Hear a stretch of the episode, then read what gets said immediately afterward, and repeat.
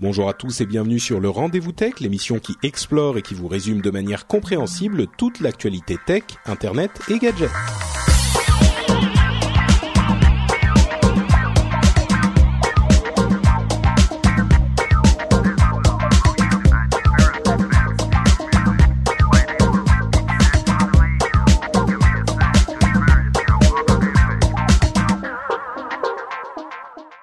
À tous et bienvenue sur le Rendez-vous Tech. Nous sommes en juillet 2013 et c'est l'épisode 114, le premier épisode dans la nouvelle maison, le premier épisode sur frenchspin.com puisque No Watch malheureusement a arrêté son, ses serveurs il y a quelques jours de ça.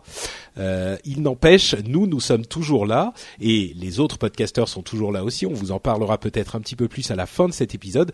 Mais pour le moment, on a un épisode du Rendez-vous Tech à faire. Vous le savez, le Rendez-vous Tech, c'est le podcast bimensuel où on vous parle technologie, internet et gadgets.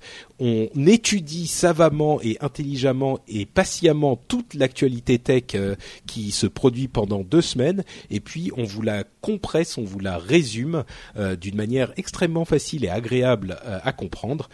Et c'est ce qu'on va faire aujourd'hui avec euh, la conférence Microsoft Build, quelques suites de l'affaire euh, Prism qui a encore continué à faire parler, et puis plein de petites choses intéressantes qui se passent au gouvernement dont il sera intéressant de discuter.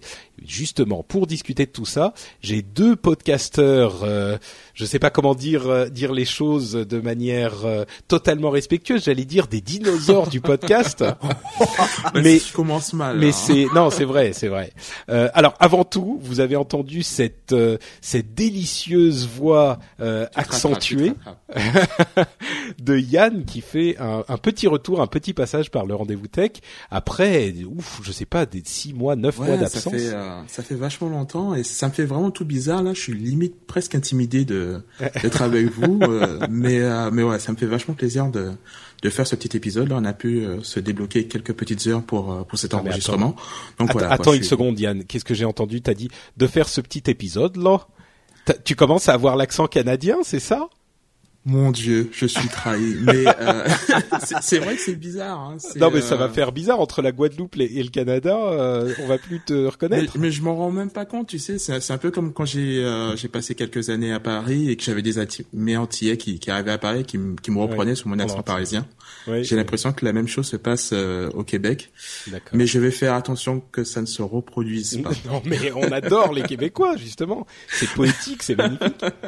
Euh, et l'autre voix que vous avez entendu, c'est Cédric Bonnet, euh, qui lui aussi est un habitué de l'émission, même si ça faisait quelque temps qu'il n'était pas venu. Eh oui. Comment vas-tu, Cédric? Et chaudement. Ça chaudement, chaudement parce que t'es chaud pour parler de Microsoft ou Ah mais euh... oui et puis aussi parce qu'il fait vraiment chaud aujourd'hui. Ça change. Okay. C'est donc euh, très littéralement tu as chaud, tu, tu voilà, as chaudement. D'accord, ok. Bon, en tout cas, ça me fait très plaisir de vous avoir tous les deux et on va pouvoir se lancer dans le programme de l'émission puisque le premier sujet est un sujet qui, à mon avis, devrait vous plaire. Vous qui êtes des fervents euh, adeptes et défenseurs de Microsoft, on va parler de la conférence Microsoft Build, euh, qui Build en anglais B-U-I-L-D, qui veut dire construire. Donc c'est la conférence pour développeurs de Microsoft. Euh, tous les grands, les grandes sociétés en ont régulièrement.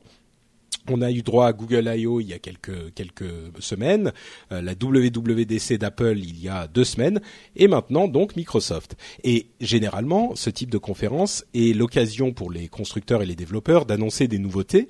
Alors en l'occurrence, il y a eu un gros morceau qui était l'annonce la, et le lancement de la préversion de, de Windows 8.1. Euh, Est-ce que l'un de vous a, a, a, suivi suffisamment la chose pour pouvoir nous parler de Windows 8.1 ou, ou pas? Euh... Bah écoute, euh, j'ai regardé rapidement. Euh, je dois t'avouer que j'ai pas regardé la conférence en live. Ah donc, oui non moi non plus. Je suis. Donc voilà. Euh, même si j'avais regardé celle de l'an dernier, mais là j'étais un petit peu bousculé. Il y a, y a quand même certaines choses qui étaient intéressantes, mais mmh. en globalité, on va dire que c'était surtout une. Enfin, j'ai vraiment l'impression que c'était une conférence pour euh, adresser les plus fortes critiques qu'il y a eu au lancement de Windows 8. Ouais, c'était une conférence pour assurer. Ouais, mmh. voilà, exactement. Donc, euh, on, on, sait hein, au lancement de Windows 8 que une des, des grosses choses que, que reprochaient les consommateurs, c'était l'absence du bouton démarrer qui avait disparu. Et euh, bon, j'ai toujours trouvé ça un petit peu ridicule comme... Euh, alors là, tu vas nous ressortir qu'on est fanboy, etc. Mais, mais en, en l'occurrence, j'avais trouvé l'argument un petit peu stupide puisque c'était toute la philosophie du menu démarrer qui avait, qui avait changé. Mais ils l'ont remis avec ce, ce Windows 8.1. Donc on a à nouveau un petit bouton euh, démarrer euh, en bas, de nouvelles options de personnalisation. On peut changer les couleurs, on peut créer des groupes dans le menu euh, démarrer, dans le menu métro là. Euh, on, on, pouvait déjà hein, créer les groupes. Simplement, maintenant la nouveauté. Mais on peut les nommer en fait. Ben on pouvait déjà aussi. Il y a, on peut, on pouvait, on peut, on pouvait déjà les nommer. Euh, là, il y a une différente, une présentation un petit peu différente. Ouais, voilà. Et, et le fait qu'on puisse déplacer euh, différents, enfin sélectionner plusieurs icônes et les déplacer en même temps, ça c'est nouveau. Ouais. ouais c'est moins rigide en fait, voilà. Mais tu sais, détrompe-toi, Yann. Moi, j'ai, souvent défendu dans l'émission Windows 8 sur lequel je, je, je suis depuis quelques semaines maintenant. Euh, et que, enfin, je suis chez mon ordinateur principal. Je l'avais déjà sur le MacBook en, en dual boot, mais euh, c'est franchement, euh, enfin bon, j'en ai, déjà parlé dans l'émission, donc euh, je vais mm. pas refaire le chapitre, mais moi je trouve ça, je trouvais ces critiques assez, euh, assez artificielles et à vrai dire, le plus surprenant dans Windows 8.1, c'est que même les, les corrections assez, assez déficience supposée, euh, il faut pas nier qu'il y a des gens qui sont pas du tout contents de Windows 8. Hein, et maintenant, sans porter de jugement de valeur, il y a des gens qui sont vraiment pas contents. Mais ces corrections n'en sont pas finalement parce que l'ajout du bouton euh, démarrer, c'est plus en réalité, voilà, c'est juste cosmétique. C'est juste que c'est un bouton qui, qui n'affiche pas le menu démarrer lui-même, mais qui affiche l'écran démarrer qui existe depuis Windows 8 euh, depuis longtemps. Exactement. Euh, Cédric, toi, tu... ah pardon, vas-y. D'ailleurs, quand on regarde un petit peu, parce que moi j'aime beaucoup regarder les commentaires des gens, les réactions des gens sur les vidéos YouTube, et en fait, les, le commentaire qui un peu maso quand même.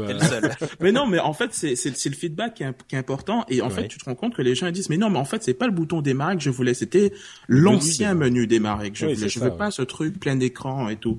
Et euh, ben ça, ils l'auront pas, quoi, parce que c'est effectivement la philosophie qui a changé. On, on est passé à autre chose. Mm. Mais euh, et c'est pour ça que voilà, ce, ce, bouton démarrer, je le trouve un petit peu ridicule, quoi, puisque c'est pas vraiment ce que les gens voulaient. Ouais. Bon, bon, c'est sûr que c'est très cosmétique. Euh, on va peut-être pas passer toute l'émission sur le sur le menu démarrer, le bouton démarrer. C'est vrai que c'est le point d'accroche principal, mais il y a quand même d'autres choses dans Windows euh, dans Windows. Windows. Euh, il y a d'autres choses que tu as retenues, Cédric? Ah ben, Moi, j'ai retenu quand même pas mal de choses euh, sur, sur Windows 8, euh, en particulier la refonte du store. Ouais. Euh, parce que je trouve que l'un des points faibles du, du Windows Store, euh, c'est vraiment que l'interface, en fait, enfin, l'interface se prête pas à la découverte d'applications. Hmm. Euh, je sais pas si vous avez vu, hein, mais c'est classé par catégorie. Il y a deux ou trois applications mises en avant. Ça s'arrête là. Faut chercher. Il n'y a pas tellement de pour tout dire, euh, moi je trouve le store de Windows euh, de Windows 8 carrément mauvais, carrément oui, très mauvais. Il n'y a, pas, a pas de contenu vraiment éditorialisé. Il y a quelques mises en avant comme ça, mais par exemple. Mm. Ils ont créé des catégories, tu vois, une catégorie sport, par exemple, tu vois, ou, ou actualité, ou je sais plus comment, actualité, euh, dans laquelle en fait tout est un peu mélangé quoi. Et hum, si au moins il y avait quelqu'un chez eux qui, tu vois, faisait l'effort, un peu comme sur Windows Phone, parce que sur Windows Phone ils le font. Euh, éditorialiser un peu le store comme le fait Apple d'ailleurs, hein, tu vois, les applications de la rentrée, euh, les applications pour mm. euh, euh, organiser sa vie et mm. ce genre de trucs, tu vois, ben ils, ils, le font vraiment et c'est pas juste une catégorie. Il y a des mises en avant, voilà, il y a même si c'est deux trois phrases écrites, c'est pas grave ça donne l'impression qu'il y a quelqu'un derrière et puis surtout on découvre des choses. Euh, là, c'est c'est c'est un peu le fourre-tout euh, global avec les nouveautés. Euh, le classement, il est plus ou moins inexistant et surtout on comprend pas trop euh, comment ça fonctionne. Et puis il n'y a pas énormément d'applications sur. Euh, il y en a 100 000. Euh, ouais, 100 000. non, alors, on est d'accord. Non, mais justement, ça c'est un truc, ça c'est un truc qui est important parce que euh, je crois que c'était dans les notes de l'émission précédente, dans les commentaires de l'émission précédente, euh, quelqu'un m'a dit, je suis désolé, j'ai oublié ton nom, cher auditeur, euh, qu'il y a en fait par défaut uniquement les applications en français qui sont présentées sur le store. Euh, et pour les utilisateurs de Windows 8, euh, une petite astuce très importante, c'est, euh, je vais essayer de retrouver le nom de, de la personne. En fait, hein. C'est pas qu'elles sont en français, hein. c'est c'est celles qui sont disponibles pour ta région. C'est ça. Elles sont régionalisées parce que t'as quand même des Oui. applis en anglais, hein, attention. D'accord, mais mais en l'occurrence, on peut aller dans les donc on a le, le la charm bar, euh, Oui. la, la barre de charme. Euh, on va dans les paramètres quand on est dans le Windows Store, les préférences et euh, dans les préférences, on peut supprimer l'option simplifier la recherche d'applications dans mes langues préférées. Donc euh, on peut on peut simplement avoir plus d'applications par ce biais. Et c'est vrai que c'est un petit peu moins limité quand on quand on active cette option. Euh, mais bon, donc la refonte, elle sera, ça sera quoi exactement Ben en fait, justement, c'est tout ce que je viens de dire, c'est-à-dire Mm. que des mises en avant qui sont éditorialisées, donc enfin il y a un but, tu vois. Genre là, c'est les départs en vacances, on va te mettre en avant euh, tous les guides, euh, les guides pour tes vacances, tu vois, enfin des trucs pour, par exemple, je sais pas moi, compter tes dépenses, ton carburant ou j'en sais rien, tu vois. Euh, et, et donc voilà, ils, ils ont refait ça, ils ont aussi refait l'interface avec du, avec alors du contenu en relation avec les applications que tu as déjà téléchargées. Ça rappelle un peu le Genius d'Apple. Oui. Euh, où justement, voilà, en fonction de tes centres d'intérêt, on va te mettre en avant des applications pour toi. Ça aussi, c'était un truc qui était inexistant et à la limite, ils proposaient même pas, tu vois, des applications que les autres utilisateurs avaient téléchargées euh, en relation avec l'appli que tu es en train de regarder, tu vois. Ben ça, ça va y être. Donc, euh, c'est pas mal quand même. Bah, on a vraiment l'impression que, euh, entre parenthèses, c'est Etolian euh, qui avait, qui m'avait donné cette astuce, donc euh, merci à lui dans les dans les commentaires de l'émission précédente. C'est vrai que ce qui va, ce qui, on a un peu l'impression que le store tel qu'il est aujourd'hui dans Windows 8 avait été euh, fait un petit peu à la va-vite pour que les applications, bah, si tu la, si tu connais une application, tu peux la rechercher, tu peux la retrouver, tu peux la télécharger facilement. Donc il y a quand même cet aspect de la fonctionnalité, la- l'aspect de distribution des applications qui, qui fonctionne très bien, mais euh, l'aspect de curation du store, du, du, magasin voilà, était était pas là. Et bon, avec Windows 8.1, on n'est même pas à un an de la sortie de Windows 8, on est à quelques mois seulement. Euh, bon, on imagine que le point 1 sortira euh, un an après le le le, le 8 Oui, en octobre. normal. à peu près, voilà. Ouais, Hmm. c'est à- peu près- je crois que c'est la date qu'ils ont annoncé même. Hein. Oui, ils ont dit quelques mois. Je je sais pas s'ils ont Oui, annoncé mais une non, date ça devrait être octobre pour relancer les ventes. euh, C'est ça. euh, juste. Donc bon, il y a ces, ces deux aspects qui sont importants. Euh, plus de per- personnalisation sur l'écran de, de, de veille, pas l'écran de veille, l'écran bloqué, euh, Ouais. verrouillé. Euh, on peut démarrer directement sur le desktop. C'est ça. ce qui est ce qui est encore une fois une des demandes des gens qui qui se trouvaient euh, euh, un petit peu enfermés dans l'interface moderne. L'intégration de Skype aussi à la place du logiciel de messagerie, euh, enfin de message comme ils l'ont appelé. Ouais. Euh, donc là, c'est Skype hein, qui remplace directement ce, ce logiciel-là. Donc, euh, Bah, je, je trouve que leur euh, leur intégration de Skype elle est un petit peu timide. C'est-à-dire moi je m'attendais à non. Là, quelque là- chose. oh, là, dans 8.1, c'est quand même, euh, c'est de base. Hein. C'est-à-dire que c'est ton compte, ton compte, ton compte Microsoft qui est même ton compte Skype aussi. Enfin, si tu as fait la fusion des deux. Euh, et à partir du moment où tu te logs sur ta machine avec ce compte-là, eh ben Skype est automatiquement configuré pour que tu puisses euh, discuter avec euh, avec tes amis via la via le, le logiciel qui avant s'appelait Message. Donc euh, Skype le remplace complètement.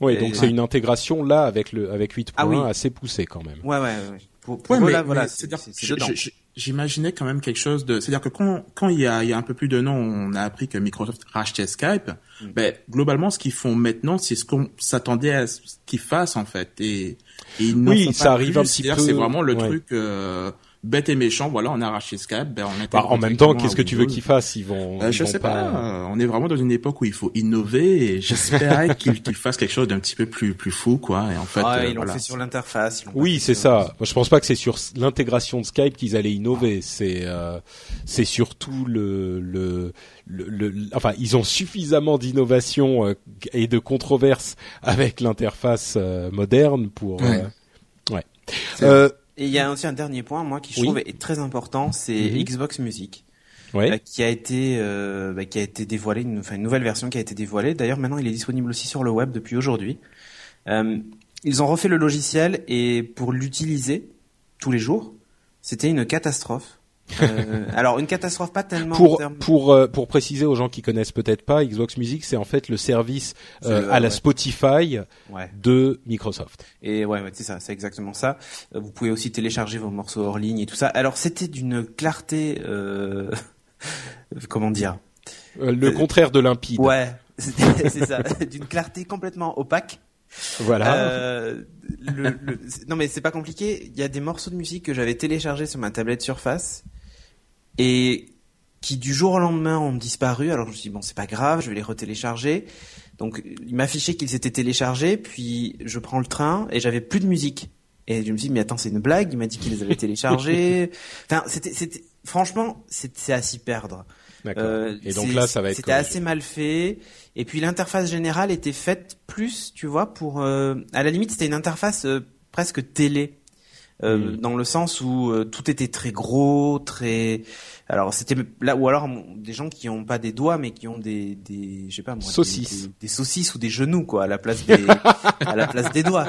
Euh, ou des coudes tu vois voilà c'est vraiment ça. C'était énorme. Et du coup je trouvais qu'on perdait vachement en sur sur le enfin en espace d'affichage sur le hmm. logiciel de musique. Je trouvais ça un peu dommage. Là ils sont revenus sur une interface qui pour le coup est un grand bond en arrière parce qu'on se retrouve avec une barre latérale un peu à la iTunes euh, d'antan, tu mmh. vois.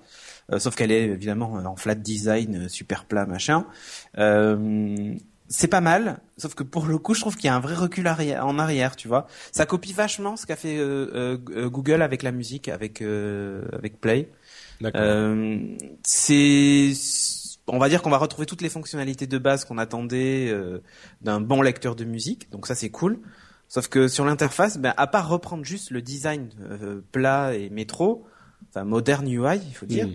euh, et ben en fait, on a quand même une disposition et une ergonomie qui ressemble beaucoup à un logiciel euh, classique. Alors ça mm. va plaire à certains, mais je trouve qu'il y avait peut-être un juste milieu à trouver, quoi. Voilà.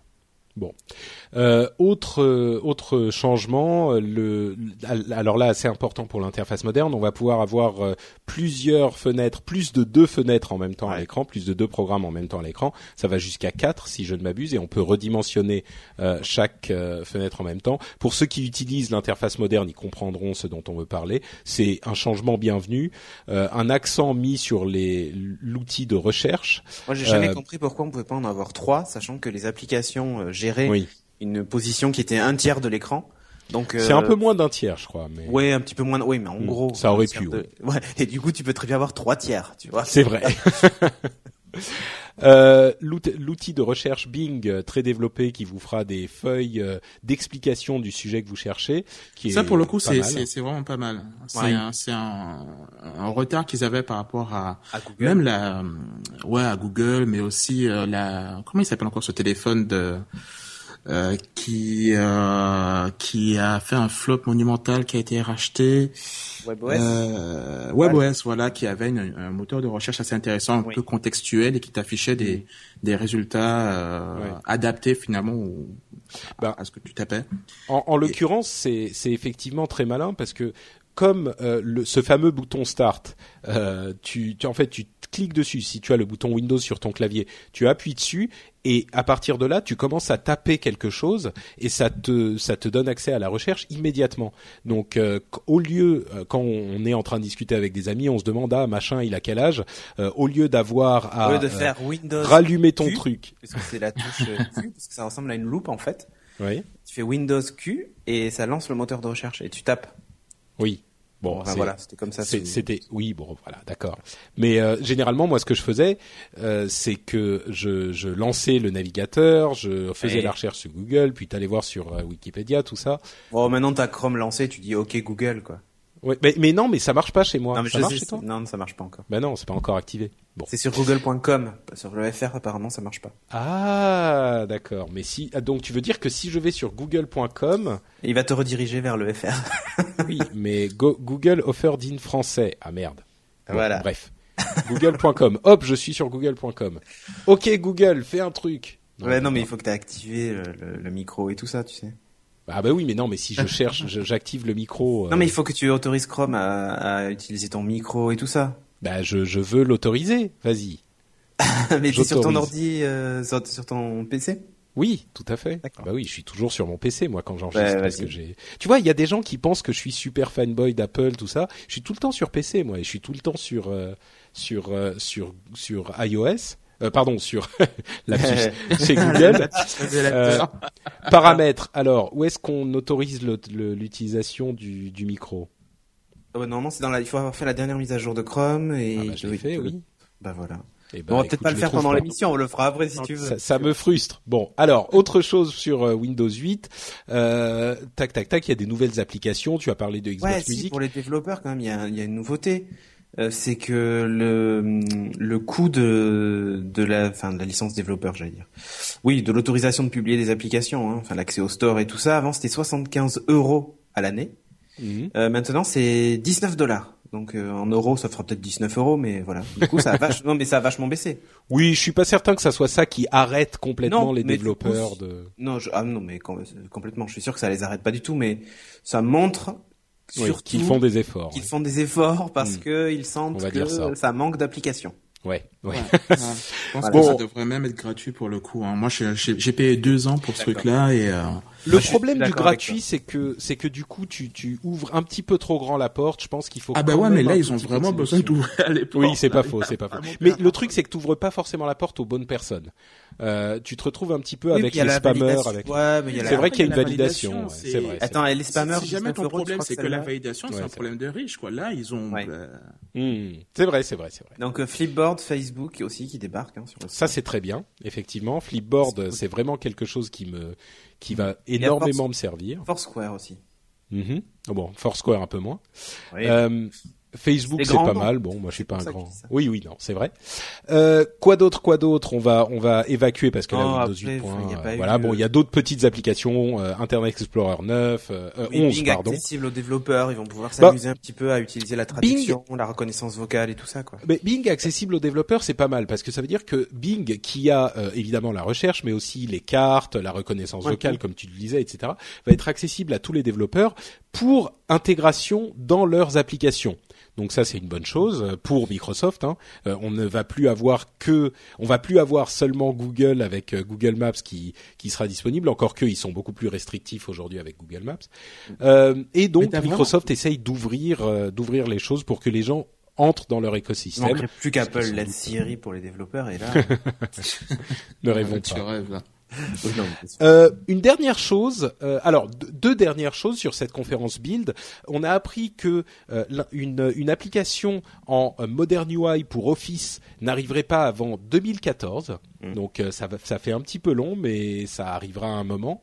Euh, c'est vrai que c'est ça a été décalé, on l'attendait un petit peu avant ça. Et entre parenthèses, moi j'utilise euh, Office euh, la nouvelle version 2013. depuis quelques semaines et j'avoue que je suis très agréablement surpris. Elle est très très, elle est, très très sympa.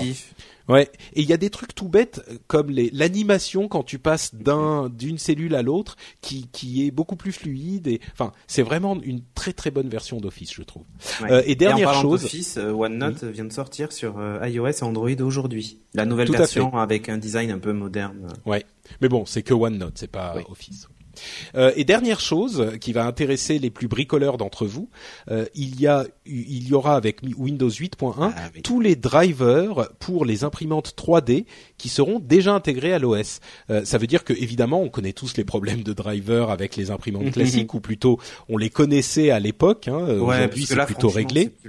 Voilà. Eh bien Microsoft va intégrer dès Windows 8.1, donc quand même un petit peu en avance sur la disponibilité, euh, euh, on va dire grand grand public des imprimantes 3D, on aura ces drivers là disponibles euh, directement dans Windows 8.1. Donc c'est plutôt une très bonne nouvelle. Ça continue à faire avancer cette technologie qui est vraiment intéressante et innovante de l'impression 3D. Et, et voilà, donc ça continue dans cette direction. J'imagine que tu es fou de joie, Cédric. Ah, mais je saute au plafond. ça coûte combien une imprimante 3D euh, ah, comme ça Tu peux en trouver à 450 dollars, 400 dollars. Ah, ah, je bon, à ce prix-là, c'est à monter, c'est à monter soi-même. Euh, non, pas forcément. Non, non. Euh, maintenant, tu en Les trouves. Les MakerBot sur plan, non?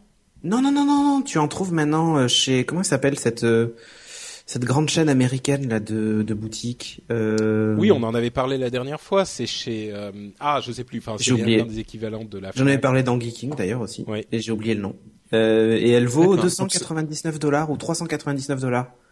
Ah oui, à ce point-là? Oui, oui, et ça fait du, du, du 12 cm sur 12 cm en volume.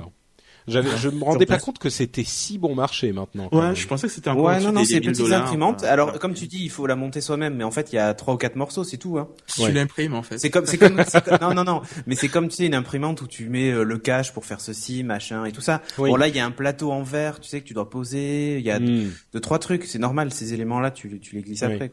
Parce que effectivement, il y a encore euh, une petite année, quand on avait vraiment commencé à beaucoup en parler, euh, les moins chères étaient de chez MakerBot, la société un petit peu pionnière de ce domaine, mm. euh, et elles étaient autour d'un millier de dollars, et effectivement à monter, à monter elles-mêmes. Donc ça a vraiment beaucoup baissé. Oui, oui, surtout que là en plus ils sont dans une, je crois qu'elle s'appelle QB, je sais plus quoi, il y a Cube dedans. D'accord. Euh, et euh, elle est, enfin surtout là, il, il en produit en masse. C'est pour ça le process industriel a fait que les, les tarifs ont baissé. Et puis, elle a quand même deux trois Il y a une section, euh, il y a une section imprimante 3D sur Amazon, etc. Ouais, ouais, voilà. Mais il faut savoir qu'elle a, elle a hum, quelques petites limitations puisque c'est du 12 cm sur 12 cm. Donc déjà, tu fais pas mm. des gros objets, quoi. Donc. oui, bien sûr, bien sûr. Voilà. Tu peux imprimer tes Lego, quoi. C'est cool. Disons que ensuite, ah, il me manque une pièce. Hop.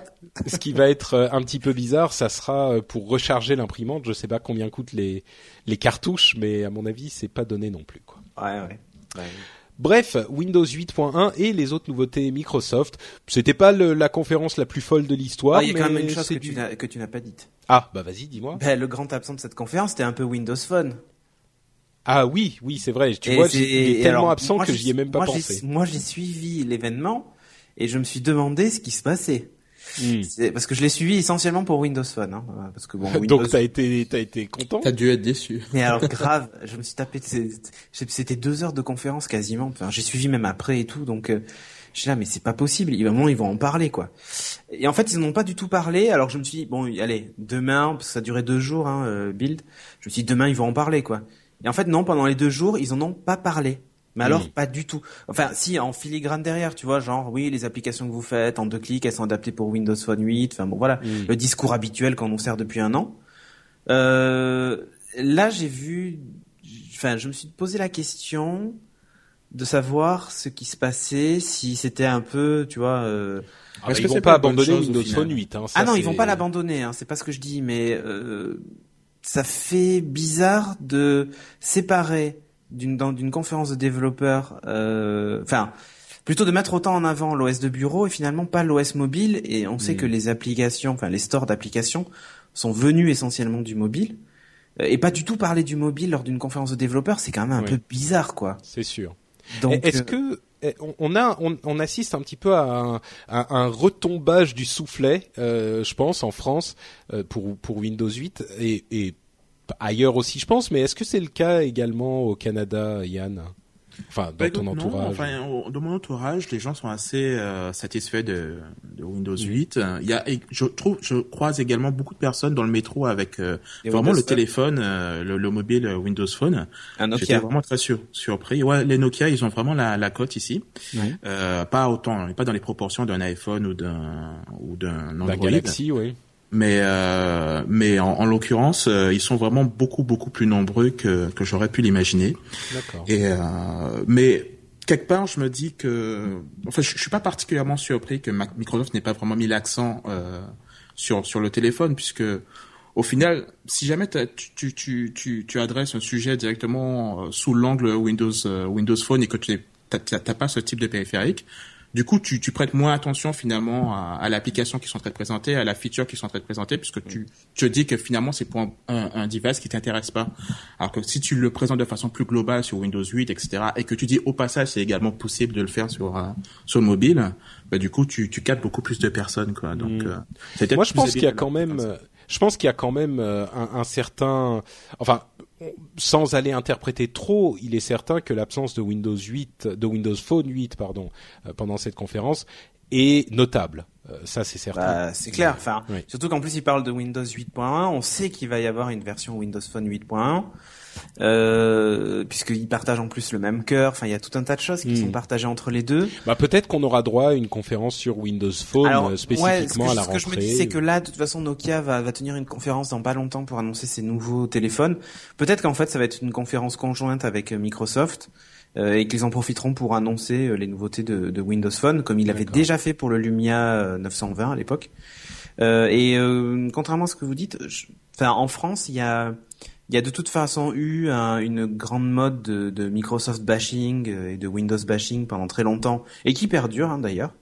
Euh, et d'ailleurs, les Windows Phone ont, pâtissent aussi de la mauvaise image que de, de Windows Mobile de l'époque, hein, puisqu'il il a mm. pris un sacré coup de vieux à l'époque de la sortie de l'iPhone et d'Android, j'en parle même pas. Euh, euh, si je trouve que ça, ça pâtit encore de, de ça, et par contre, ça change. C'est en train de changer parce que je vois que autour de moi, par exemple, Julien, un co-animateur de, de, de Geeking avec avec moi, euh, avait euh, jusqu'à présent un Galaxy Nexus et il vient d'acheter un Nokia Lumia euh, parce que bah, l'OS lui plaît, euh, le design de l'appareil mm. lui plaît, bah, euh, et il a pas envie de, il a pas envie de se prendre la tête, et le téléphone fonctionne bien, il est sous Windows, enfin tu vois. C'est sûr, mais disons que je pense qu'il y a on a pendant, enfin autour de la sortie, et c'est normal, on parlait beaucoup de Windows Phone et il y avait énormément d'espoir euh, qu'on plaçait dans Windows Phone comme étant un, un vrai, une vraie alternative aux, aux, aux deux géants euh, iOS et Android. Et bon, ça reste une alternative hein, évidemment, mais disons qu'il n'a pas rempli toutes les promesses euh, qu'on pouvait imaginer. Il est, il, il, est très loin derrière les deux autres. Il n'a pas réussi à s'imposer comme comme vrai challenger. Ça ne veut pas dire que ça va pas arriver, mais euh, très clairement, les, les hein. espoirs de et, et c'est fou parce que c'est un très bon OS. Hein, non, mais surtout même les appareils. On peut pas dire que les appareils sur lesquels sont, sont installés l'OS sont mauvais. C'est pas le cas, quoi, en fait. Ça montre bien que finalement l'appareil n'est qu'une portion de l'équation. Le plus important, c'est les applications qui sont disponibles dessus. Je, trouve que Microsoft, en fait, ils sont vachement timides là-dessus. Quand tu regardes, je sais pas, ils ont ils ont claqué un milliard de dollars pour les exclusivités Xbox One mm. et euh, ils ont pas, ils débloquent pas ce genre de, de budget euh, pour euh, pour la plateforme mobile, enfin Windows Phone. Il faut vraiment y aller avec de, de grosses sommes d'argent pour sécuriser des, des applications exclusives. Mais ils ont que comme ça, le problème. Mais oui et non. Le problème, c'est que les développeurs qui qui veulent développer sur sur euh, une, une plateforme existante qui soit déjà bien placée, euh, à moins que tu leur offres effectivement des sommes absolument exorbitantes, ils vont pas venir sur Windows Phone parce que s'ils viennent sur Windows Phone, leur application, c'est l'œuf et la poule hein, systématiquement. Exactement. Euh, mais oui, et, et le problème, à mon avis, n'est pas tant dans les applications elles-mêmes que dans le fait que euh, une fois qu'un système s'est installé et une fois qu'une euh, industrie s'est un petit peu euh, euh, a, dépassé ce stade de de l'explosion de l'innovation, pour qu'un challenger puisse vraiment s'imposer, il faut qu'il apporte quelque chose de des fonctionnalités vraiment différentes qui font envie aux usagers.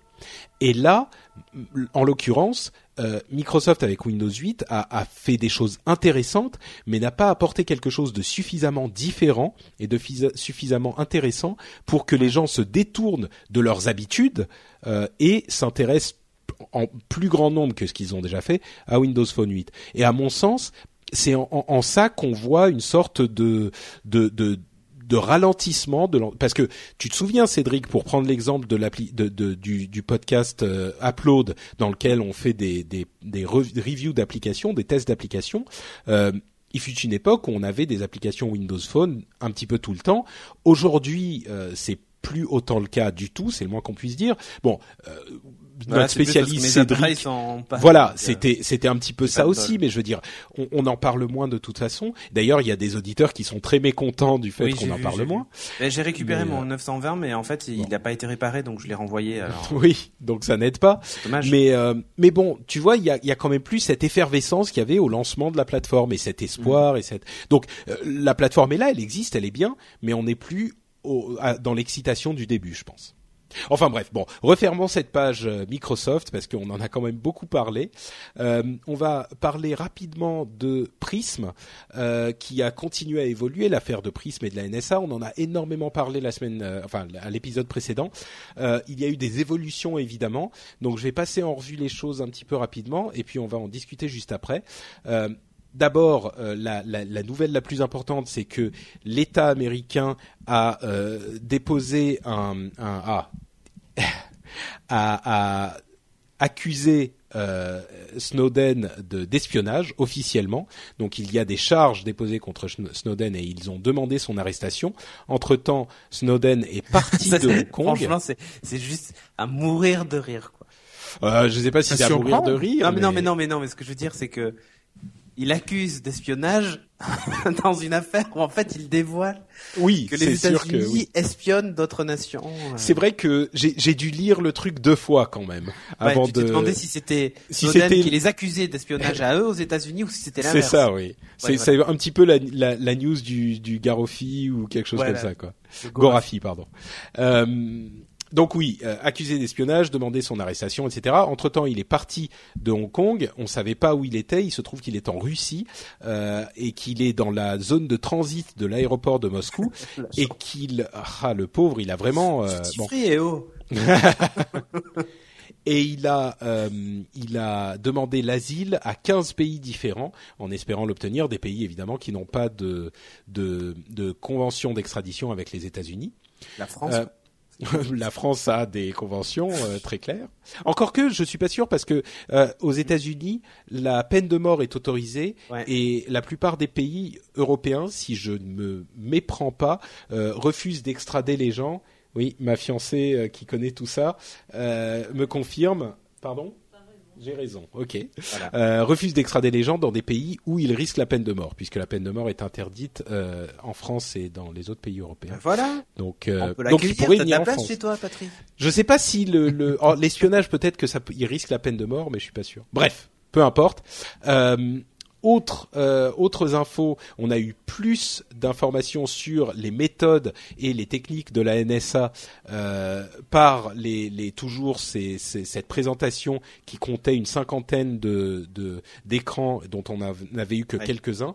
Euh, le Guardian a continué à en donner, à, à, envoyer, à en envoyer d'autres, euh, à en, en, diffuser d'autres.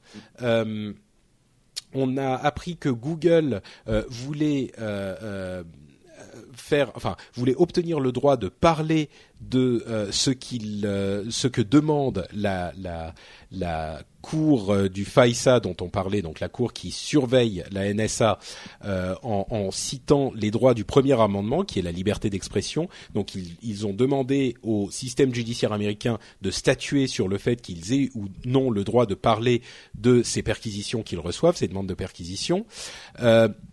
Et on a une partie un petit peu plus européenne euh, de, toute cette histoire. On a appris il y a quelques jours à peine, enfin en l'occurrence c'était il y a deux jours euh, au moment où on enregistre l'émission, que euh, les, États-Unis avaient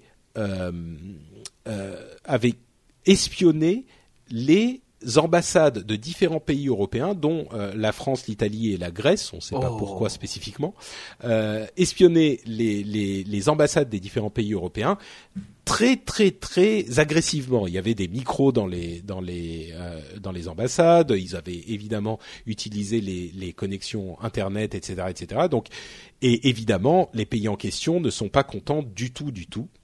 Euh... Ah oui, nous il, il a dit, hein, je suis pas content. Euh, qu'est-ce que qu'est-ce que ça vous a évoqué? Est-ce que au Canada on a le même type de de de Mais au Canada ils sont un peu américains donc. Euh, bon. je sais pas, je, je parlerai pas au nom des Canadiens. Euh, J'en discutais avec euh, avec des collègues de cette histoire. Déjà, on, enfin, on était tous les deux d'accord sur le fait que c'était euh, il avait vraiment beaucoup de courage ce, ce jeune Snowden, oui. Parce que franchement, il fallait il était vraiment dans une situation oh, ouais, mais il était dans une situation vraiment confortable. Enfin, il travaillait à Hawaï, il avait un salaire euh, bien confortable et tout et se dire parce qu'il savait qu'il disait adieu à tout ça, mais pour par acquis de bonne conscience de le faire, euh, je salue ce, ce monsieur. Euh, après, euh, sur, sur, sur le fond en tant que tel, euh, moi je suis assez partagé en fait sur, euh, sur la dramaturgie de, de toute cette histoire, puisque d'un côté je comprends qu'on ne puisse pas, que ce soit pas logique d'espionner les gens comme ça sans sans leur consentement, euh, sans, sans, sans leur accord. Ah bah, mais de quand tu les espionnes, tu vas pas, tu vas pas leur demander leur avis en même temps. Oui, hein. effectivement. mais euh, mais également, tu vois, c'est moi je suis je suis papa d'un petit garçon de 3 ans et et quelque part je serais rassuré de savoir que ben, comment empêcher de l'envoyer à la garderie euh, le jour où un lunatique euh, allait y mettre le boxon quoi, tu vois, c'est-à-dire que quelque part, il faut. Euh, je, je, suis plus tranquille en sachant quand j'entends aux informations qu'une attaque a été déjouée, un truc comme ça.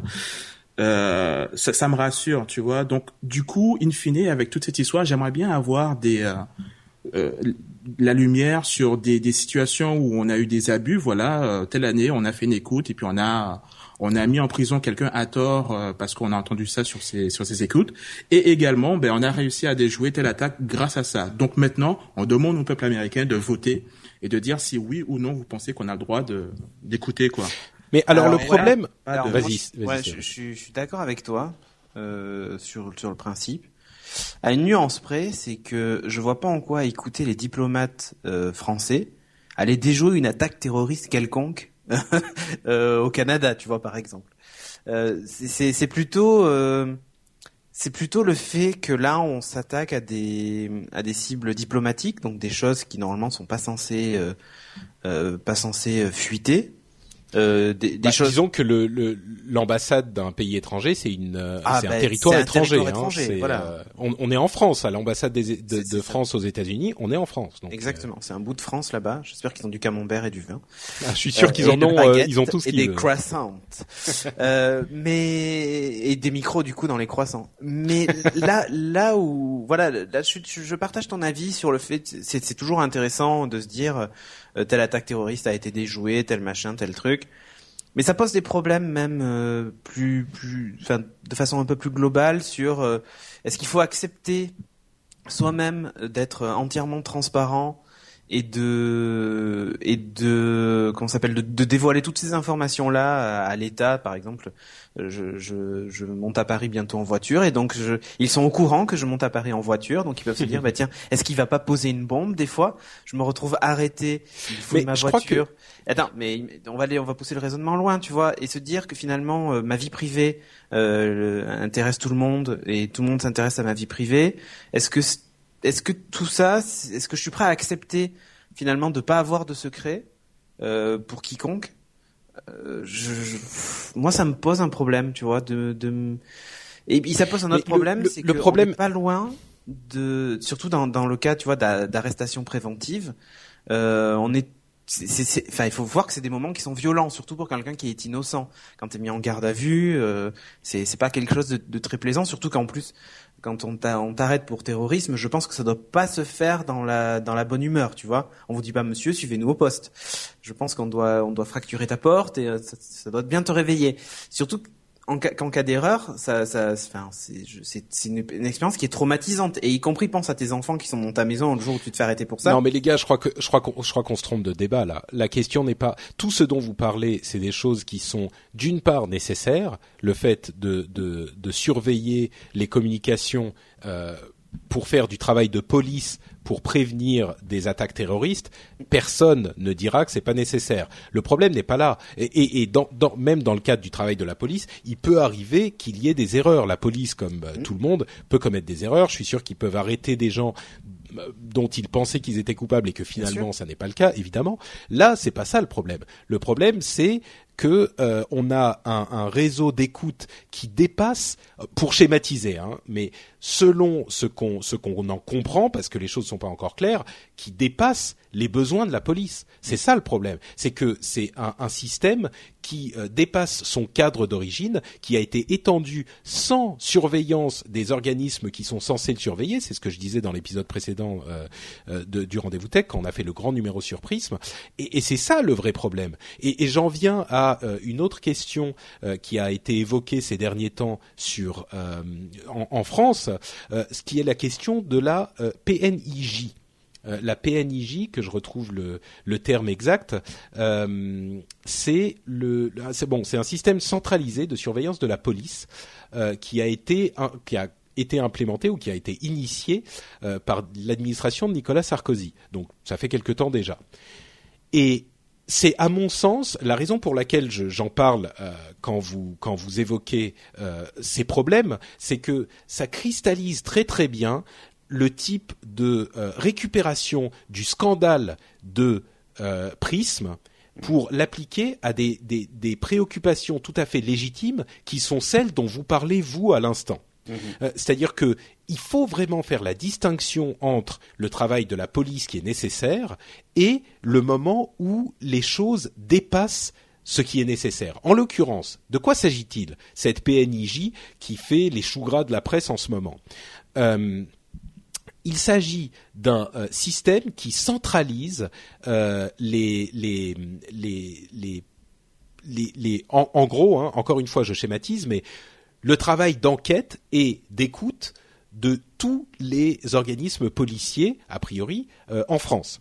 C'est-à-dire qu'aujourd'hui, ça permet de faire des recoupements, quoi non, mais c'est pas que ça. C'est-à-dire qu'on a un système unifié euh, qui permet évidemment, comme tu le dis, de faire des recherches, mais d'avoir un seul système qui va pouvoir où les gens vont pouvoir et les gens et les enquêtes et les recherches vont pouvoir se, se, se parler entre eux. C'est-à-dire qu'aujourd'hui, on a différents sous-traitants qui euh, se, se, fonctionnent de différentes manières euh, et qui ne qui ne, ne réussissent pas à euh, centraliser les informations. C'est-à-dire que on a un système de police qui n'est pas au fait de la, modernité euh, technologique qui est disponible aujourd'hui. On a un système de police. Pas trop nouveau ça.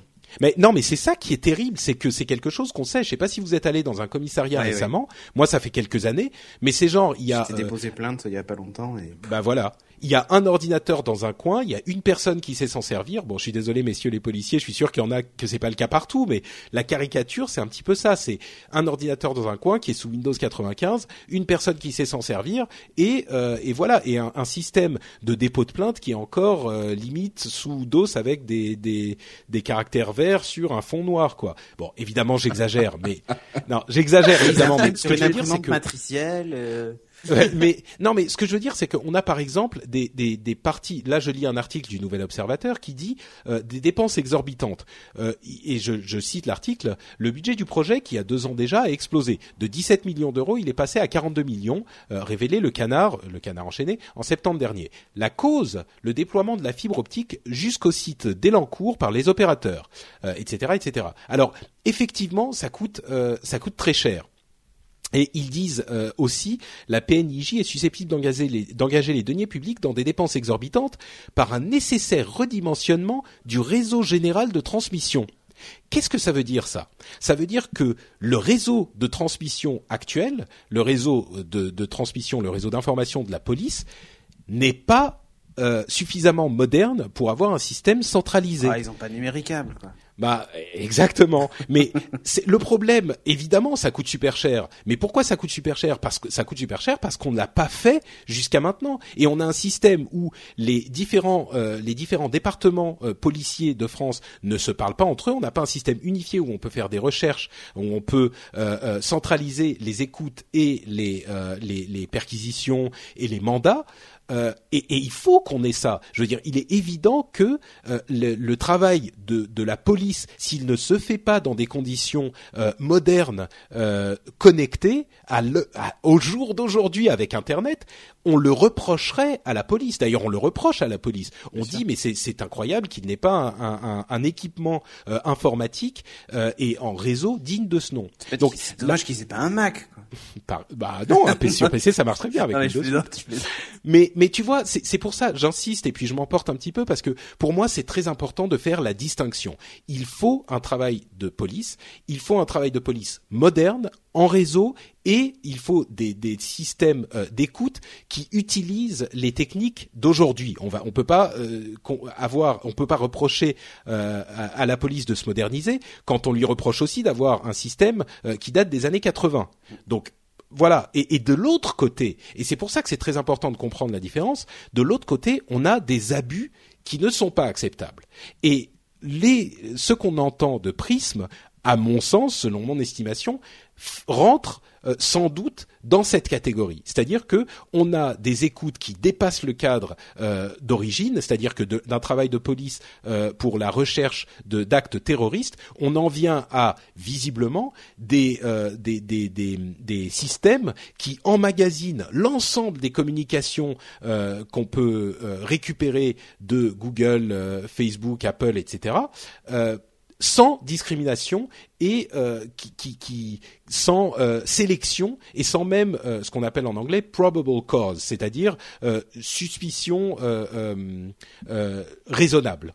On, se, on ne se pose même pas la question de savoir si cette personne pourrait effectivement avoir euh, pris part à des activités ou pourrait prendre part à des activités illégales. Ah et là, il cache pur et simple de tout le monde sans distinction, quoi. C'est tout. C'est ça, c'est ça. Ouais, mais mais du coup, je, je, je maintiens ce que j'étais en train de dire, c'est-à-dire que aujourd'hui, on Minority Report, quoi, qu'on prévoit les crimes à l'avance. Et... As a person with a very deep voice, I'm hired all the time for advertising campaigns. But a deep voice doesn't sell B2B, and advertising on the wrong platform doesn't sell B2B either. That's why if you're a B2B marketer, you should use LinkedIn ads. LinkedIn has the targeting capabilities to help you reach the world's largest professional audience. That's right, over 70 million decision makers all in one place. All the big wigs, then medium wigs, also small wigs who are on the path to becoming big wigs. Okay, that's enough about Wix. LinkedIn ads allows you to focus on getting your B2B message to the right people. So, does that mean you should use ads on LinkedIn instead of hiring me, the man with the deepest voice in the world?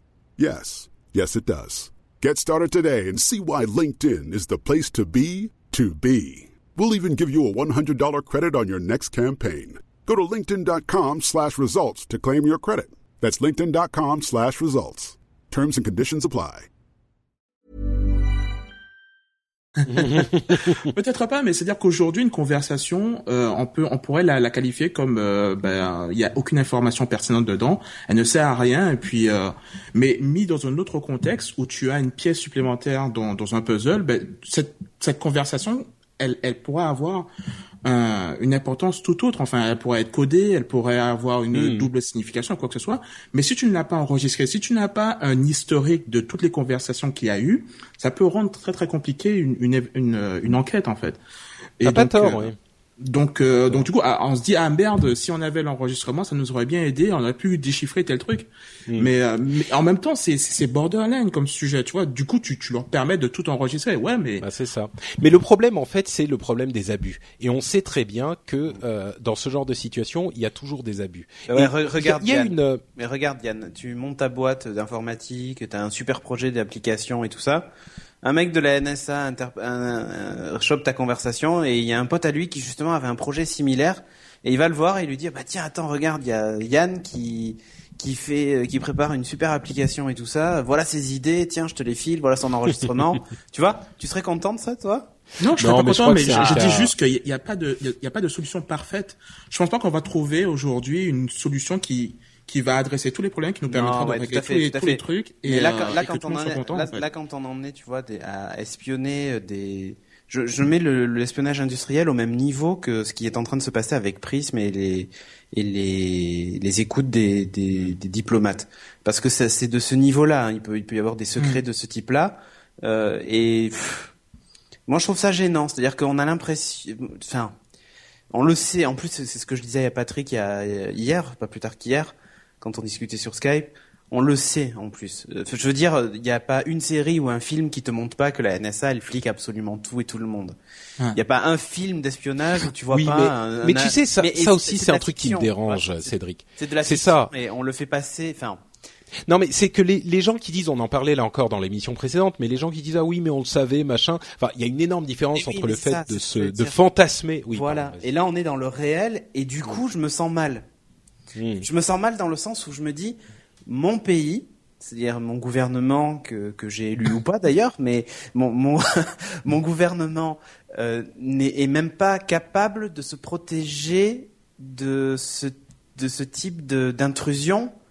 Euh, tu vois ce que je veux dire? C'est oui, mais tout, tout, tout, le monde doit jouer avec les mêmes règles. Enfin, c'est-à-dire à partir du moment où le gouvernement est en train de te, de te mettre la pression parce qu'ils ont un enregistrement compromettant par rapport à, à tel ou tel. Enfin, c'est des leviers finalement, des leviers de pression. Et dès que tu rentres dans cette, dans cette danse. Ouais, ouais. Après, j'ai bah, l'impression qu'en fait, on obligé de t'armer. C'est un peu comme comme les comme les comme les. Oui, justement, j'ai l'impression j'ai l'impression que ce qui s'est passé, c'est que l'Europe était en toute confiance avec les États-Unis et que Enfin, je vois mal un pays européen aller. Peut-être que c'est le cas et je me trompe. Hein, un pays européen aller espionner les États-Unis, quoi, en fait. Moi, je pense qu'il y a de l'espionnage euh, de d'ambassade de, à ambassade et de pays en ambassade tout le temps.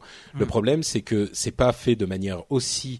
Euh, ouais importante, systématique, et, surtout là, c'est ça fait partie d'un scandale qui a été rendu public, donc les gens sont obligés de réagir. Euh, ceci dit, Yann, il y a quand même, moi je suis, je trouve que ce que tu as dit sur euh, le, le, fait d'emmagasiner les conversations et de les euh, de les, les, les, garder pour le cas où on pourrait en avoir besoin plus tard, c'est extrêmement intéressant et c'est un argument euh, tout à fait valable.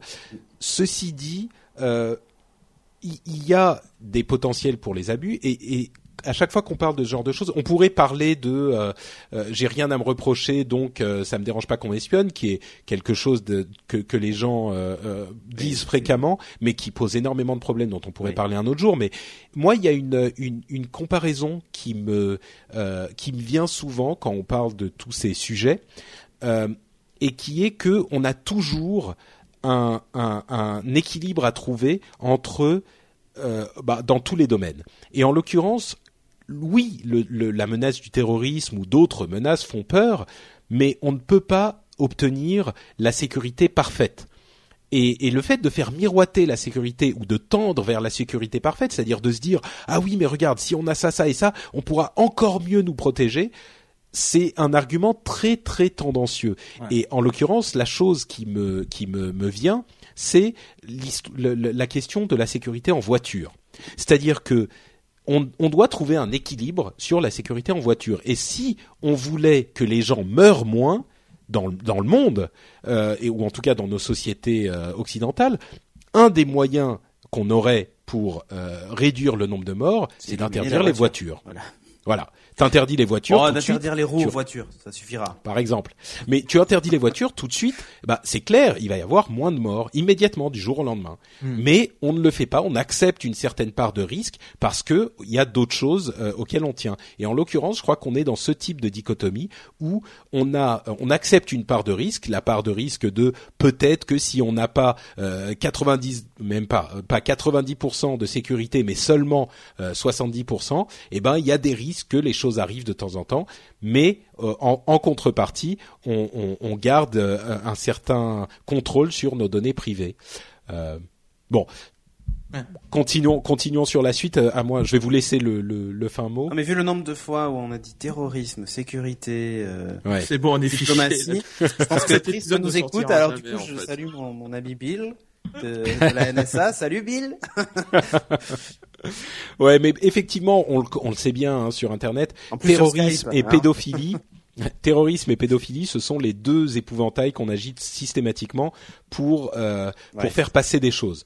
Et donc forcément, parfois c'est justifié, euh, parfois ça, nous, préoccupe un peu plus. En l'occurrence, je crois qu'on est dans un cas où les États-Unis, où la NSA a outrepassé ses droits, et notamment, encore une fois, comme on le disait dans l'épisode précédent, l'un des éléments qui euh, peut nous indiquer qu'il y a un problème, c'est que la NSA a menti à l'organe du gouvernement qui était censé surveiller ses activités.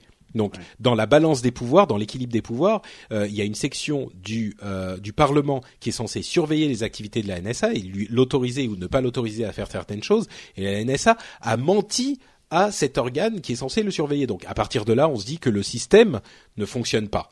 Et non, mais en plus, c'est marrant parce qu'on on a l'impression que les gens découvrent euh, l'espionnage des États-Unis alors qu'il y a quelques années, on parlait d'échelons sans arrêt. Euh, je sais pas si vous vous souvenez de ça. Mais hein. c'est pas tout à fait la même chose. Non, je sais bien que c'est pas tout à fait la même chose, mais on, on, était déjà dans l'interception de, de, communication euh, électronique, de, de hmm. tout en fait, de SMS. Là, on passe à la vitesse supérieure. et voilà. Et là, on est dans, on va dire, l'application euh, pure et dure. Et puis surtout une, une réalité quoi, des choses prouvées. Échelon, euh, hmm. enfin si tu veux, ça, ça nous touchait pas plus que ça parce que TF1 on n'avait pas parlé quoi. euh, non mais non mais c'est bête à dire, hein, mais ça rentre pas dans la tête des gens si, si c'est pas passé sur une. Non et puis il y avait d'autres. Euh, disons que Echelon il pouvait écouter tes conversations téléphoniques et puis il fallait un mandat et c'était appliqué au moment où mais il ne, ne, ne stockait pas l'ensemble des, des données. Oh, peut-être que ça a changé ça aussi. Hein. C'est possible, oui, c'est possible. Vu le prix du Terra aujourd'hui. Hein. Euh, le fin mot, Yann Non, c'est bon, on continue. Non, je pense que tout a été dit et euh, Très je pense qu'on peut enchaîner sur le sujet suivant. Alors le sujet suivant, justement, on va continuer à parler de gouvernement, mais euh, sur des, des, sujets un petit peu différents. Euh, la Adopi engagerait visiblement une réflexion sur une sorte de licence globale. C'est une information euh, qu'on a entendu il y a quelques jours de ça. Euh, il y a un communiqué officiel de la Adopi qui explique qu'elle va euh, réfléchir à un système de rémunération compensatoire des échanges non marchands. Alors les échanges non marchands, on comprend bien, ça veut dire le, les échanges de copies. Hein, On parle de ce genre de choses. Et ils, ils, évoquent encore un, un système de compensation équitable et proportionnel. Donc euh, bon, Alors là, moi c'est le côté euh, proportionnel qui me fait peur. Là, bienvenue euh, à la SACEM. Hein. Oui, bah oui, non mais c'est un petit peu ça. Mais en même temps, si on, on se retrouve avec un système plus ou moins équivalent à la, à la licence globale, euh, pourquoi pas? Surtout oui, attention, il y, a, y, a, une différence. Hein. Euh, la SACEM, c'est un peu du pifomètre euh, pour la rétribution. Euh, là, on est dans. Bon, C'est du pifomètre, non Normalement, on a des chiffres. Ouais, il y a ah tous bah. les artistes inscrits à la SACEM, les petits te diront qu'ils touchent absolument rien du tout et que c'est c'est c'est toujours pas vrai. Non non c'est pas vrai. Mon frère par exemple qui est pas un, artiste euh, l'artiste le plus connu de la terre euh, il touche de la SACEM régulièrement son chèque euh, qui vient parce qu'ils ont joué tel ou tel morceau sur telle ou telle radio bon ensuite, oui d'accord. là là on est dans dans une industrie numérique mmh. où les choses peuvent être traquées ouais. exactement. Donc j'espère que la rétribution sera la proportionnelle exacte et pas un truc au doigt levé quoi. Bon, ça, ça, je sais pas si si c'est comment ça sera mis en place. Ça n'est qu'une réflexion faite par la Hadopi et euh, de la Hadopi au gouvernement, il y a déjà un pas énorme. Alors et surtout que la Hadopi risque de passer sous l'égide du CSA. Donc sûr. bon, on est on est on est très loin de l'application, mais c'est intéressant. Va devenir un organe tentaculaire. Euh... Un petit peu, oui, ah. un petit peu. Euh, et d'autant, c'est d'autant plus intéressant que Aurélie Filippetti a confirmé vouloir taxer l'ensemble des appareils connectés. Donc on, on l'évoquait il y a quelques il y a quelques semaines. Euh, cette taxe préconisée par Pierre Lescure sur l'ensemble des appareils connectés euh, pourrait effectivement voir le jour. Donc euh, bon, si on a une taxe, du coup moi, ça me dérangerait moins de payer une taxe comme ça si on se dit ça sert à une licence globale qui va légitimer un petit peu l'échange, le ça, C'est ça, on n'en sait rien que ça va légitimer quoi que ce soit. Là. Ah bah on sait pas. tous les médias vierges, ils sont déjà taxés, on n'a rien eu. Au Bien sûr. Donc, euh... Bien sûr. Non, non, mais tout à fait. Mais, mais bon, c'est intéressant, disons, que la DOPI euh, se, se, se, engage à demi-mot une réflexion sur la licence globale. Euh, on a une autre, euh, un autre sujet euh, éminemment gouvernemental qui est la menace sur Amazon de d'interdire la, ah. l'envoi gratuit et la réduction de prix pour les livres. C'est-à-dire que Amazon fait de l'envoi gratuit, de la livraison gratuite à partir d'une certaine somme, et en plus fait un, une réduction de 5% sur les livres, ce que l'État voudrait interdire. Est-ce que la, Fnac fait aussi une remise sur les bandes dessinées depuis très longtemps. Tout à fait, mais il n'y a pas la euh, l'envoi gratuit. Oui, non, mais quand j'allais en boutique l'acheter, j'avais aussi la remise. Mhm, tout à fait. Oui. Et les mais alors, livraison, c'était mes pieds, donc. non, mais est-ce que vous savez pourquoi euh, l'État est si mécontent de ces pratiques d'Amazon? Non, j'aimerais bien le savoir. Eh bien, écoute, figure-toi que c'est bon. D'une part, parce qu'ils aimeraient bien qu'Amazon paye plus d'impôts, hein, ça c'est une première chose. Mais l'autre chose, c'est euh, que le, le, il y a en, en France euh, une série de lois et de règles qui visent à protéger les petits libraires. Oui, les petits libraires, oui. Oui, le lobbying a bien fonctionné. Ben, oui, moi je me prononcerai pas sur la la, la justice ou la justesse. Non, non mais les pour que ces lois-là soient, elles sont elles sont vieilles, hein, ces lois. C'est pas. Oui, oui, tout à hein. fait, tout à fait. Mais à l'époque, c'est on se doute bien que c'est c'est pas uniquement. C'est c'est toujours pareil, c'est-à-dire qu'à partir du moment où un métier est, est euh, complètement transformé, non mais transformé, la mm. distribution a été transformée. Enfin, je veux dire, euh, les libraires, ils sont protégés aussi. Enfin, cette loi leur permet d'être protégés, non pas face aux distributeurs sur Internet, mais à la grande distribution. C'était la Fnac et la. Exactement, ce que j'appelle la grande distribution. oui, quand on, je dis la Fnac, mais en fait, c'est même plus Auchan et, ah et Super U. C'est tous ceux qui vendent de la culture euh, en caddie, quoi. La culture en caddie, c'est pas mal. Non, non, mais si, c'est bien. Mais tu sais, c'était pour les protéger de ça. Et le problème, c'est qu'on se retrouve face au même problème que la musique et la dématérialisation et tout ça. C'est un métier change. Il y a des, enfin, c'est toujours embêtant quand euh, quand euh, quand euh, quand une technologie vient comme ça casser quelque chose et remettre à plat complètement un modèle économique. C'est toujours embêtant. Euh, il y en a plein, parce que là, on... mais le problème c'est qu'on a l'impression que dès que ça touche la culture, ça devient ultra problématique et. eh ben écoute, moi je vais te dire pourquoi cette cette règle. Euh, je vais me faire un petit peu euh, l'avocat du, diable, euh, et même pas forcément l'avocat du diable parce que je pense que la la raison, comme souvent, tu sais, on analyse un petit peu en, en surface ce type de loi qui nous semble euh, agressive et exagérée et difficilement justifiable. il y a souvent une réflexion qui, en dessous de tout ça, peut se tenir. En l'occurrence, euh, l'idée c'est que euh, ce type d'enseigne, euh, on parle plus de de, de, de, de la grande distribution de Auchan et de et des grands supermarchés que de, de la Fnac, mais ce type d'enseigne fait son chiffre d'affaires sur quelques énormes succès ah ben 80 qu'ils vont vendre. Voilà, mais même plus que ça. Oui, oui.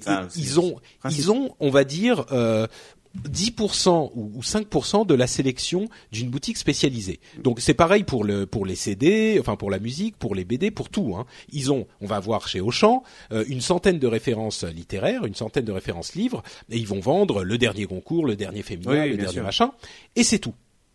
Et euh, l'argument le, le, des libraires, qui, qui est pas forcément faux, c'est que si on ne protège pas artificiellement et par la loi les petits libraires, eh ben le résultat peut être que les petits libraires ne pouvant pas survivre face à, euh, au, prix que vont pouvoir pratiquer euh, les grands euh, les grandes enseignes, eh ben avec les petits libraires, s'ils disparaissent, avec eux va disparaître toute une partie de la littérature qui est moins vendeuse, moins mmh. commerciale, moins représentée, voire pas représentée dans ces grandes enseignes. Et donc c'est pour ça qu'il faut protéger la culture et ces petites enseignes.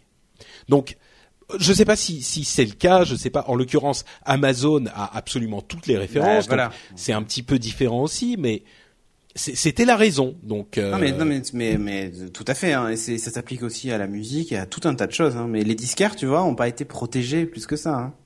Non, et d'ailleurs ils ont disparu et la eh musique ben, n'a pas spécialement disparu. Et la elle a pris d'autres formes. disparu, donc. Euh... Tout à fait. Yann, et les au club aussi, hein, tu vois, ont disparu. Oui, oui, non, c'est sûr. Et c'est pas c'est pas un drame pour l'humanité, oui, c'est sûr. Et les films ont pas disparu parce que les, les vidéoclubs ont disparu. C'est c'est pas faux, c'est pas faux, c'est pas faux, c'est sûr. Euh, au, au, Canada, Yann, il y a encore des des petits libraires ou c'est que des euh, enfin à Québec euh, ou à bah, Montréal, pardon, à Montréal, toi. Je viens de je viens de m'inscrire à Audible, donc voilà, ça va tout dire.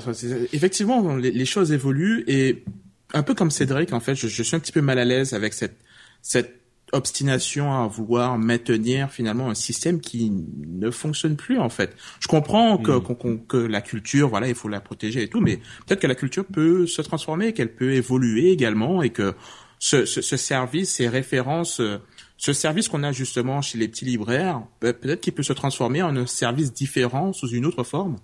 Euh, plus évolués que ne peuvent pas fournir ben, les grandes surfaces. Alors après, c'est à eux de venir avec euh, d'inventer ce nouveau type de service, hmm. de, de, créer un besoin euh, nouveau. Mais, euh, mais je ne pense pas que la solution soit en, en, bloquant Amazon sur, euh, sur les livraisons gratuites. Oui, je pense que c'est juste déplacer le problème en fait. Alors effectivement, le, pour préciser hein, l'histoire des livraisons gratuites et du 5% de, de, de, de, de réduction, c'est que euh, on a droit en fait à faire 5% de réduction selon la loi au maximum. Et l'argument était que avec les 5% de réduction d'Amazon plus la livraison gratuite, on dépassait les 5%. Donc c'est ce que voudrait interdire euh, la loi, c'est de faire à la fois les 5% et la livraison gratuite. L'un ou l'autre. Bon, je pense que quoi qu'il arrive, euh, je suis pas certain que Amazon euh, souffre terriblement de cette petite euh, de cette petite modification si elle est si elle passe, hein, ce qui est même pas sûr. Et encore une fois, je pense que le gouvernement s'intéresse plus à Amazon pour les questions de d'impôts que pour les questions de. En fait, c'est un peu une menace pour leur dire écoute, si tu payes tes impôts, euh, je dis à Aurélie de se calmer. c'est possible, oui. Euh, le CSA veut réguler les boutiques d'appli mobile. Et là encore, ça me fait un petit peu peur parce que euh, on en parle souvent. Hein, Apple est très prude et a souvent et, souvent interdit certaines applications pour des motifs qui, selon certains, ne sont pas incroyablement justifiés. Ouais, un téton ou un truc comme ça. Voilà, exactement. Et, et, et, à mon sens, le fait que le CSA régule ce genre de choses est, est un peu malvenu parce que je l'ai souvent exprimé. Pour moi, Apple a une boutique en ligne parmi d'autres, un système euh, de, de, de de boutiques en ligne parmi d'autres. On a Android, Windows, d'autres Mhm. d'autres systèmes qui existent.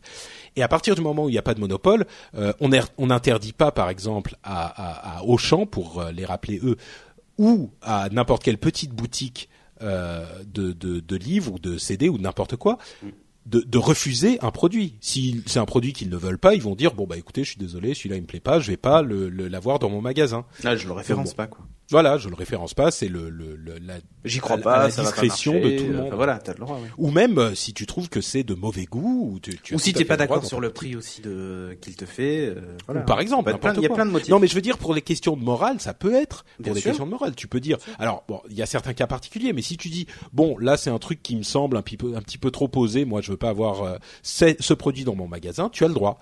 Donc le, le, le, la déclaration du CSA qui disait bon, on veut aller voir ce qu'ils font avec les raisons pour lesquelles ils refusent les trucs. Moi, ça nous ça nous paraît euh, euh, pas bien catholique pour euh, pour être drôle dans la pouvoir. Euh, bon, moi ça m'inquiète un tout petit peu. Je suis pas certain que le CSA ait vraiment euh, quelque chose à voir Ouais, avec les décisions. pour justifier quand on leur donne de l'argent. C'est possible. Ouais. Voilà. Euh, autre euh, changement, là pour le cas euh, plutôt positif à mon avis, je pense, hein, mais vous, on va voir si vous allez me contredire. Euh, il y a, est-ce que vous, vous saviez que euh, l'IP tracking, l'IP tracking, euh, peut avoir une influence sur les prix que vous voyez Oui. sur notamment les, les. Alors tu connais Cédric, peut-être que tu peux nous l'évoquer? Ouais, sur les sites de voyage et ce genre de choses. C'est ça. C'est-à-dire que Ouais, c'est-à-dire que tu vas sur un site web, on t'affiche un prix, genre, je sais pas moi, un voyage euh, en avion euh, Bordeaux-Paris euh, à euh, 44 euros. Et euh, tu t'en vas, tu vas comparer, euh, tu vas voir le prix sur euh, le site concurrent. Alors il y a plusieurs méthodes. Hein. Euh, tu vas voir, tu trouves un prix concurrent chez un concurrent qui est un peu moins cher. Tu retournes sur le site et là, boum, le prix s'est aligné, par exemple. Euh, ou inversement, c'est-à-dire que si, pour te faire acheter tout de suite, euh, si tu l'as pas acheté lors de ta première visite, lors de ta seconde visite, le prix augmente un peu. Lors de ta troisième, il augmente encore, Ouais. euh, jusqu'à te faire acheter le, le prix du billet, quoi, en fait. Et tu sais que moi, pour toute les, les, la connaissance euh, technologique, je suis quand même, euh, je suis quand même au courant de ce genre de choses. Me suis fait avoir plus d'une fois. Ah, mais. Euh, en dis- tu vois, tu vois le truc, ça monte, ça monte, et tu dis merde, merde, merde, euh, ça y est, il y a plus de place, machin, il faut que je le prenne tout en de suite. fait, que dalle. Et en fait, rien du tout. Donc, il y aurait un, un amendement euh, au projet de loi euh, consommation euh, qui, c'est un qui peu est en train d'être discuté à l'Assemblée nationale Ouais, maintenant. C'est c'est un peu comme ces sites qui t'affichent euh, plus que euh, 12 personnes l'ont mise dans leur panier. Euh, plus que 12 et- plus que plus que 12 euh, euh, 12 Des exemplaires, exemplaires disponibles. euh, disponibles. Oui, oui. ces discounts, c'est juste les spécialistes. Tu va, va sur ces discounts maintenant, tu consultes n'importe quelle fiche produit, tu vas avoir 14 personnes l'ont mise dans leur panier. Et genre, tu sais, c'est une machine à laver à 1000 euros, quoi. Super. Bah, je- J'exagère, mais c'est un peu ça, quoi. Et ça, Ouais. c'est pour moi, c'est de la publicité mensongère dans le Ouais. cas des discounts. Et dans le cas où les prix augmentent, c'est purement et simplement une pratique commerciale qui est détestable, quoi. Enfin, une Oui. arnaque presque. Je pense que oui. Là, en l'occurrence, il l'a- il il l'appelle un leurre informatique. Ouais, c'est ça. et je pense qu'effectivement, là, on, oui, c'est de la tromperie. Parce que pour le même produit, est, tu euh, payes plus cher juste parce que t'as as actualisé ta page, quoi. C'est ça. Bah, c'est même pas que c'est c'est même pas que tu payes plus cher pour actualiser ta page. Si encore il disait ah bah vous pouvez le prendre maintenant, mais euh, si vous attendez, on, on- il sera plus cher et on vous le dit. Là, à la limite, Oui. pourquoi pas? Mais là, c'est pour te faire croire Voilà. que le prix est en train d'augmenter par- parce qu'il en reste moins. Donc là, on est clairement, euh, Ah, on est clairement dans, dans, le mensonge, tromperie, quoi. faux, ouais. oui. Ouais, ouais. Donc bon, là en l'occurrence, c'est pas mal comme euh, pratique, comme euh, euh, Oui, ça c'est normal. voilà. Euh, et puis une dernière chose, hein, on va re- on va clore cette partie sur le, le, le gouvernement euh, pour vous parler de vos amis qui vous aident et qui vous soutiennent dans toutes ces histoires, beaucoup plus que que nous on ne le fait au rendez-vous tech, euh, c'est-à-dire la quadrature du net. Alors la quadrature du net, je ne sais pas si vous connaissez, euh, mais on, l'a souvent évoqué bien sûr, et si vous suivez un petit peu les blogs sur le sujet, euh, vous en aurez entendu parler. C'est une association qui fait en France un petit peu ce que fait le l'IFF euh, Electronic Frontier Fo- Foundation euh, en, aux États-Unis, euh, qui défend les droits des consommateurs dans le monde euh, du net. Alors moi, je suis pas toujours d'accord avec eux. Euh, ils ont quand même un- un- une attitude euh, particulièrement Offensive. militante et offensive, euh, mais il n'empêche que c'est l'un des seuls organismes qui qui comprend euh, la manière dont fonctionne Internet et qui comprend les enjeux, euh, euh, au niveau national et européen et même mondial.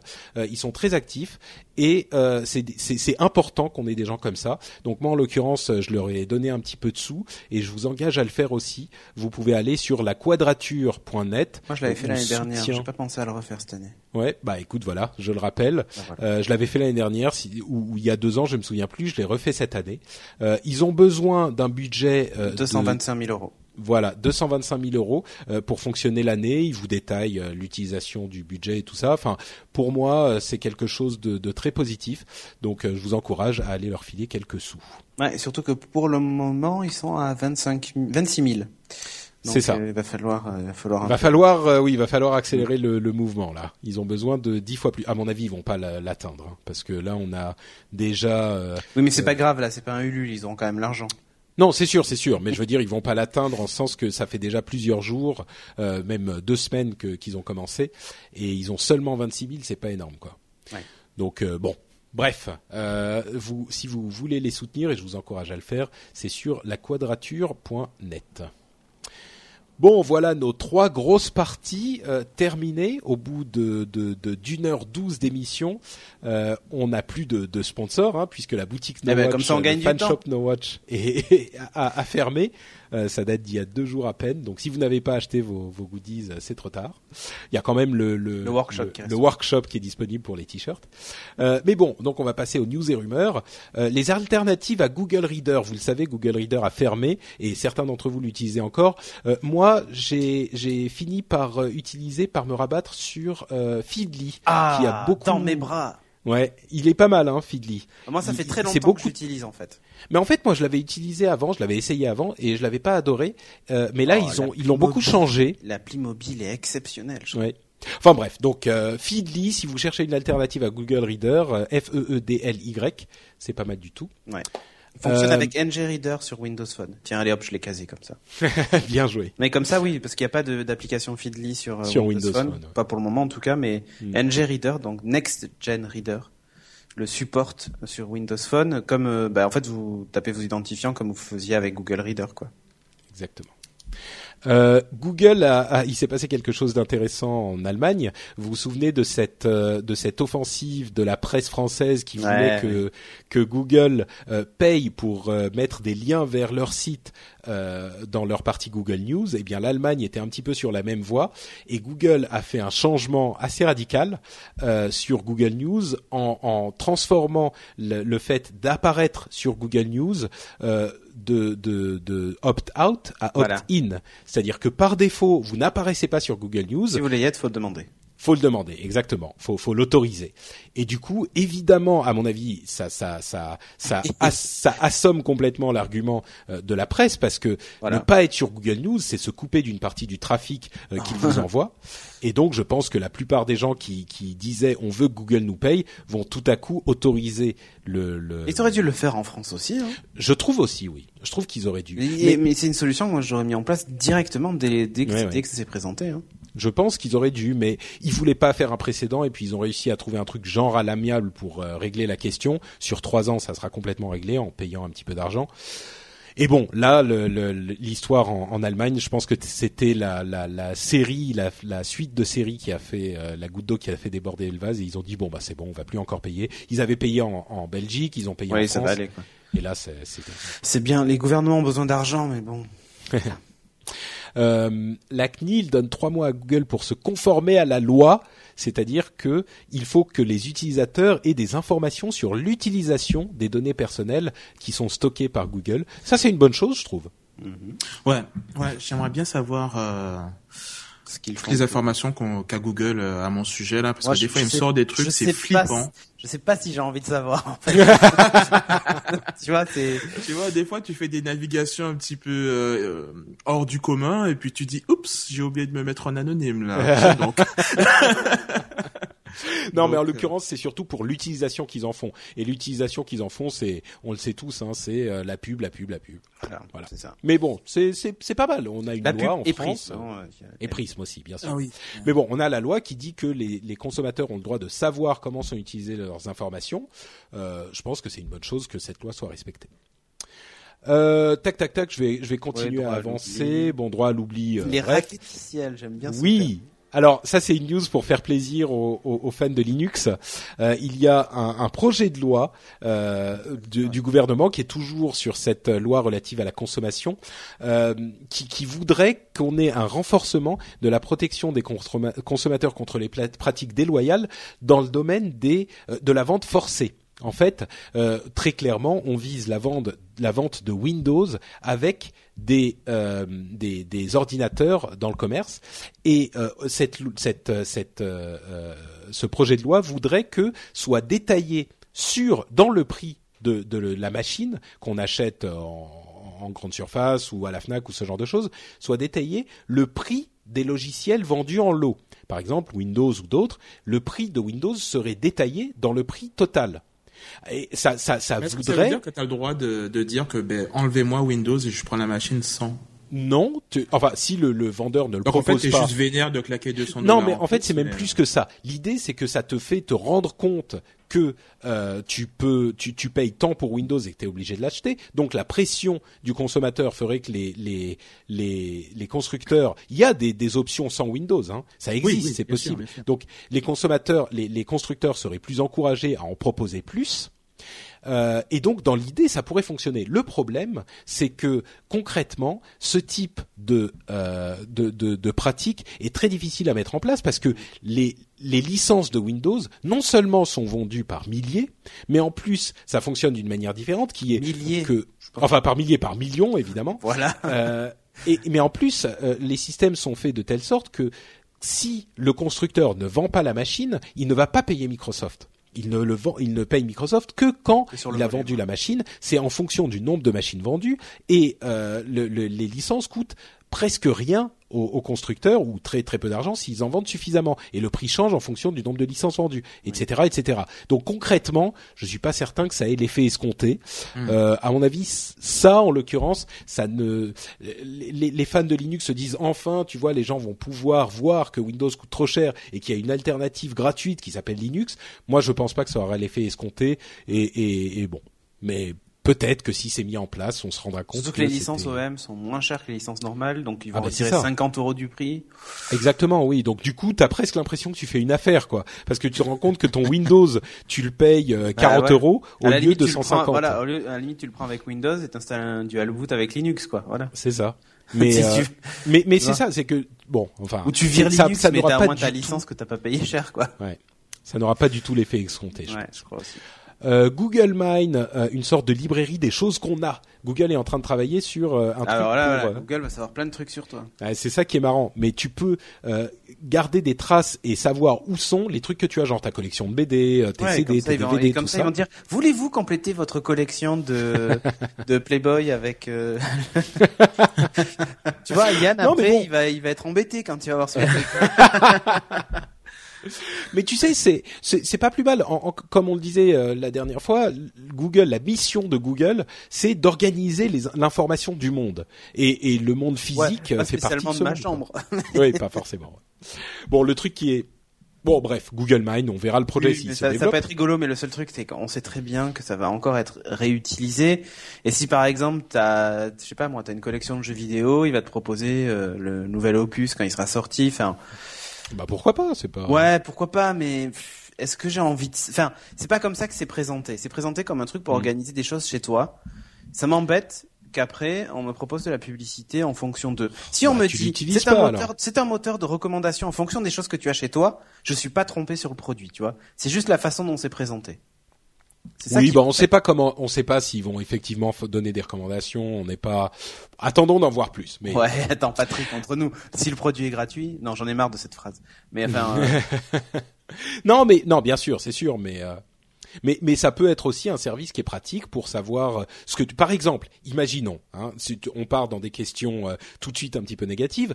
Imaginons, euh, tu es sur Google Plus en, en réseau avec tous tes potes et euh, tu tu veux lire une BD ou tu veux euh, tu vois tu veux avoir un truc que tu n'as pas. Tu fais une recherche. Si tes potes euh, de premier niveau ont donné accès à Google Mine, tu peux savoir qui l'a déjà et tu peux lui demander de te le prêter, par exemple.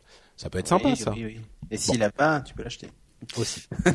euh, Google préparait une montre et une console. Alors on a aussi entendu que Apple préparerait une montre. Il y a une une euh, console. une, euh, une trademark qui a été déposée, une marque déposée au, au Japon, euh, l'iWatch par par Apple visiblement, donc ça se précise. Google préparerait aussi une montre et une console. Apple avec ses manettes pour iOS aurait la possibilité de débloquer les fonctions app sur son Apple TV et donc de transformer de fait euh, l'Apple TV en console. Ouais, Angry Birds etc., sur la etc.. télé. Donc euh, bon, euh, ça, ça, il semblerait que, à mon avis, 2014, les choses commencent à bouger un petit peu, à recommencent à bouger un petit peu dans, dans ces domaines-là. Mhm. Euh, Firefox, ah non, pardon, pas Firefox. Euh, Freebox OS et Freebox Compagnon, bon ça, bref, on s'en fout un peu. Freebox OS, c'est l'interface de contrôle de la Oh, Freebox qui a été transformée. Ah oui, elle est très jolie, très sympa, vraiment. Euh, et Freebox Compagnon, c'est l'app euh, de, de Freebox sur les mobiles. Donc, si vous êtes chez Free euh, et que vous avez tout compris à YouTube, euh, passez sur la dernière, le dernier euh, Free, euh, Firmware. Free- firmware euh, Ça sur continue cette histoire de euh. Freebox et de, de Ah, bah, YouTube. sûr. Ah oui, oui, ça Plus que continue. C'est Et incroyable d'options ça. de, blocage de publicité aussi, ça revient sur le tapis assez régulièrement. Enfin, Mais venez au Canada, les gars. Ah Oh, mais bah moi j'ai trouvé moi, plus simple, je suis chez OVH. voilà. On change de FAI, c'est aussi simple. hein. Oui, j'ai redécouvert YouTube. Euh, justement, Free, bon, euh, il y, y a quand même des choses très intéressantes, hein, comme toujours chez Free, ils, euh, ils font des choses pas mal. Euh, ils ont euh, lancé le Fem to Sell. Euh, oh, c'est pas chez- nouveau. Non, La non, c'est pas nouveau, C'est que c'est mais- gratos. C'est ça. C'est-à-dire qu'on peut avoir un petit boîtier qui se met dans la Freebox, qui crée un réseau 3G euh, à partir de votre connexion Internet. Euh, alors évidemment, on se doute qu'ils vont partager le réseau 3G avec les autres personnes, donc ça va leur permettre d'étendre leur réseau facilement. Euh, mais en attendant, enfin, le FEM tout seul, c'est une technologie qui est bonne euh, et qui est, qui est, enfin, ça vous permet d'avoir du réseau chez vous euh, sans. pas, mais c'est bon. Ouais, non, c'est pas ça- mal. Moi, je trouve ça Non, bien. ça- ça- non, non, effectivement, ça fonctionne bien. Ouais. Euh, la nouveauté, c'est que c'est gratuit, alors que chez les autres opérateurs, fallait payer pour avoir ce boîtier-là.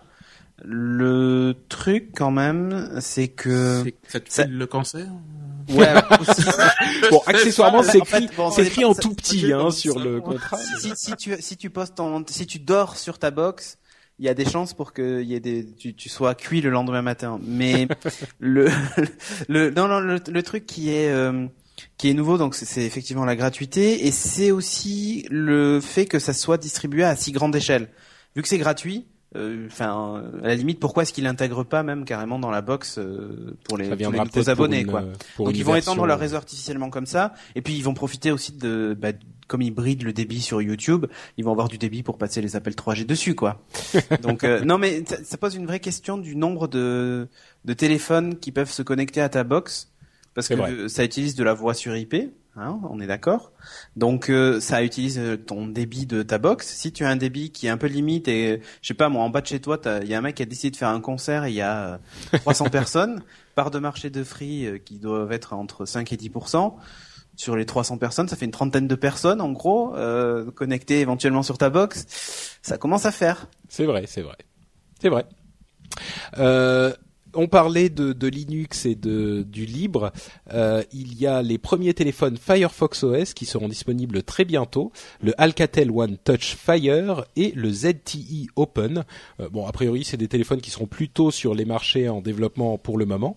Mais c'est une bonne nouvelle pour Firefox OS parce que ils sont disponibles bien plus tôt que ce qu'on imaginait à l'origine. On pensait à 2014 et déjà ils sont ils sont en train d'être lancés. Donc euh, bon, on suivra ça. Je suis pas convaincu que ça révolutionne l'industrie du téléphone mobile, mais c'est bien d'avoir une alternative totalement libre euh, dans ce domaine aussi. Et oui. Euh, bon voilà, il y avait d'autres petites choses dont on, aurait pu vous parler, euh, les, tags, enfin les tags pour vos bagages en e-paper que vous pouvez retrouver et suivre avec des apps euh, chez British Airways, les prix de l'itinérance mobile qui baissent partout en Europe, Google plus gros selon certains calculs financiers qu'Apple à la bourse, le dernier télégramme envoyé ce, ce mois-ci en Inde, le dernier de l'histoire. Moi, j'étais surpris qu'il y ait encore des télégrammes qui sont sont envoyés dans le monde, etc., etc. La smartwatch de Sony, il y avait plein de choses. Le prix d'iTunes Radio. Le prix d'iTunes, le prix que paye Apple au, au, au, label. Ils font des choses intéressantes, hein, genre si tu écoutes à la radio un morceau que tu as déjà acheté, ils vont pas payer la radio. si tu, tu passes le morceau dans les dans les, les, les 20 secondes, ils vont pas payer la radio. Ah Par contre, ils donnent un Ouais. Il donne un tarif un petit peu plus intéressant et une part des revenus publicitaires, etc., euh, etc. Donc euh, bon, c'est plein de petites infos supplémentaires qu'on va passer pour faire un petit peu de place à mes très chers euh, co-animateurs qui vont nous dire où on peut les retrouver maintenant sur Internet. Yann, Yann, que fais-tu sur Internet? Où te retrouve-t-on? Ça ah fait ben, tellement facile, longtemps. Il est sur xxx.com sans navigation privée. Il va falloir que tu édites ce podcast. Euh, bah écoute, moi ça n'a pas changé. Euh, je suis toujours disponible sur euh, euh, sur Twitter. Et puis en plus j'ai vérifié que tu te souviens de mon histoire de, de mon nom de domaine yalele.com qui a été racheté par quelqu'un d'autre et on avait mis des, des photos euh, assez chaudes dessus pour se faire de l'argent. Et j'avais pas pu racheter mon nom de domaine et en fait, euh, bah, il est à nouveau disponible là. Donc ah bah euh, dépêche-toi d'aller ah, l'acheter. hop, je l'achète. je viens de voir ça à l'instant là, donc je vais je vais essayer de le racheter juste après. D'accord. mais mais voilà quoi, yanale.com. Euh, enfin sur Twitter plutôt et c'est essentiellement là quoi. Vous aurez des nouvelles. Voilà. Super. Et Cédric, alors bon, si j'ai bien compris, maintenant tu es millionnaire, tu t'achètes des voitures, des, voitures eh, de la mafia, tout ça. un peu. grâce à Ulule. Ah ben grâce à Ulule, hein. merci des gens. Hein. On a récolté 14 000 euros, donc euh, bon, on est, on est content. Non, non, ben en fait, le nouveau site euh, geeking.fr va débarquer euh, ben, courant juillet.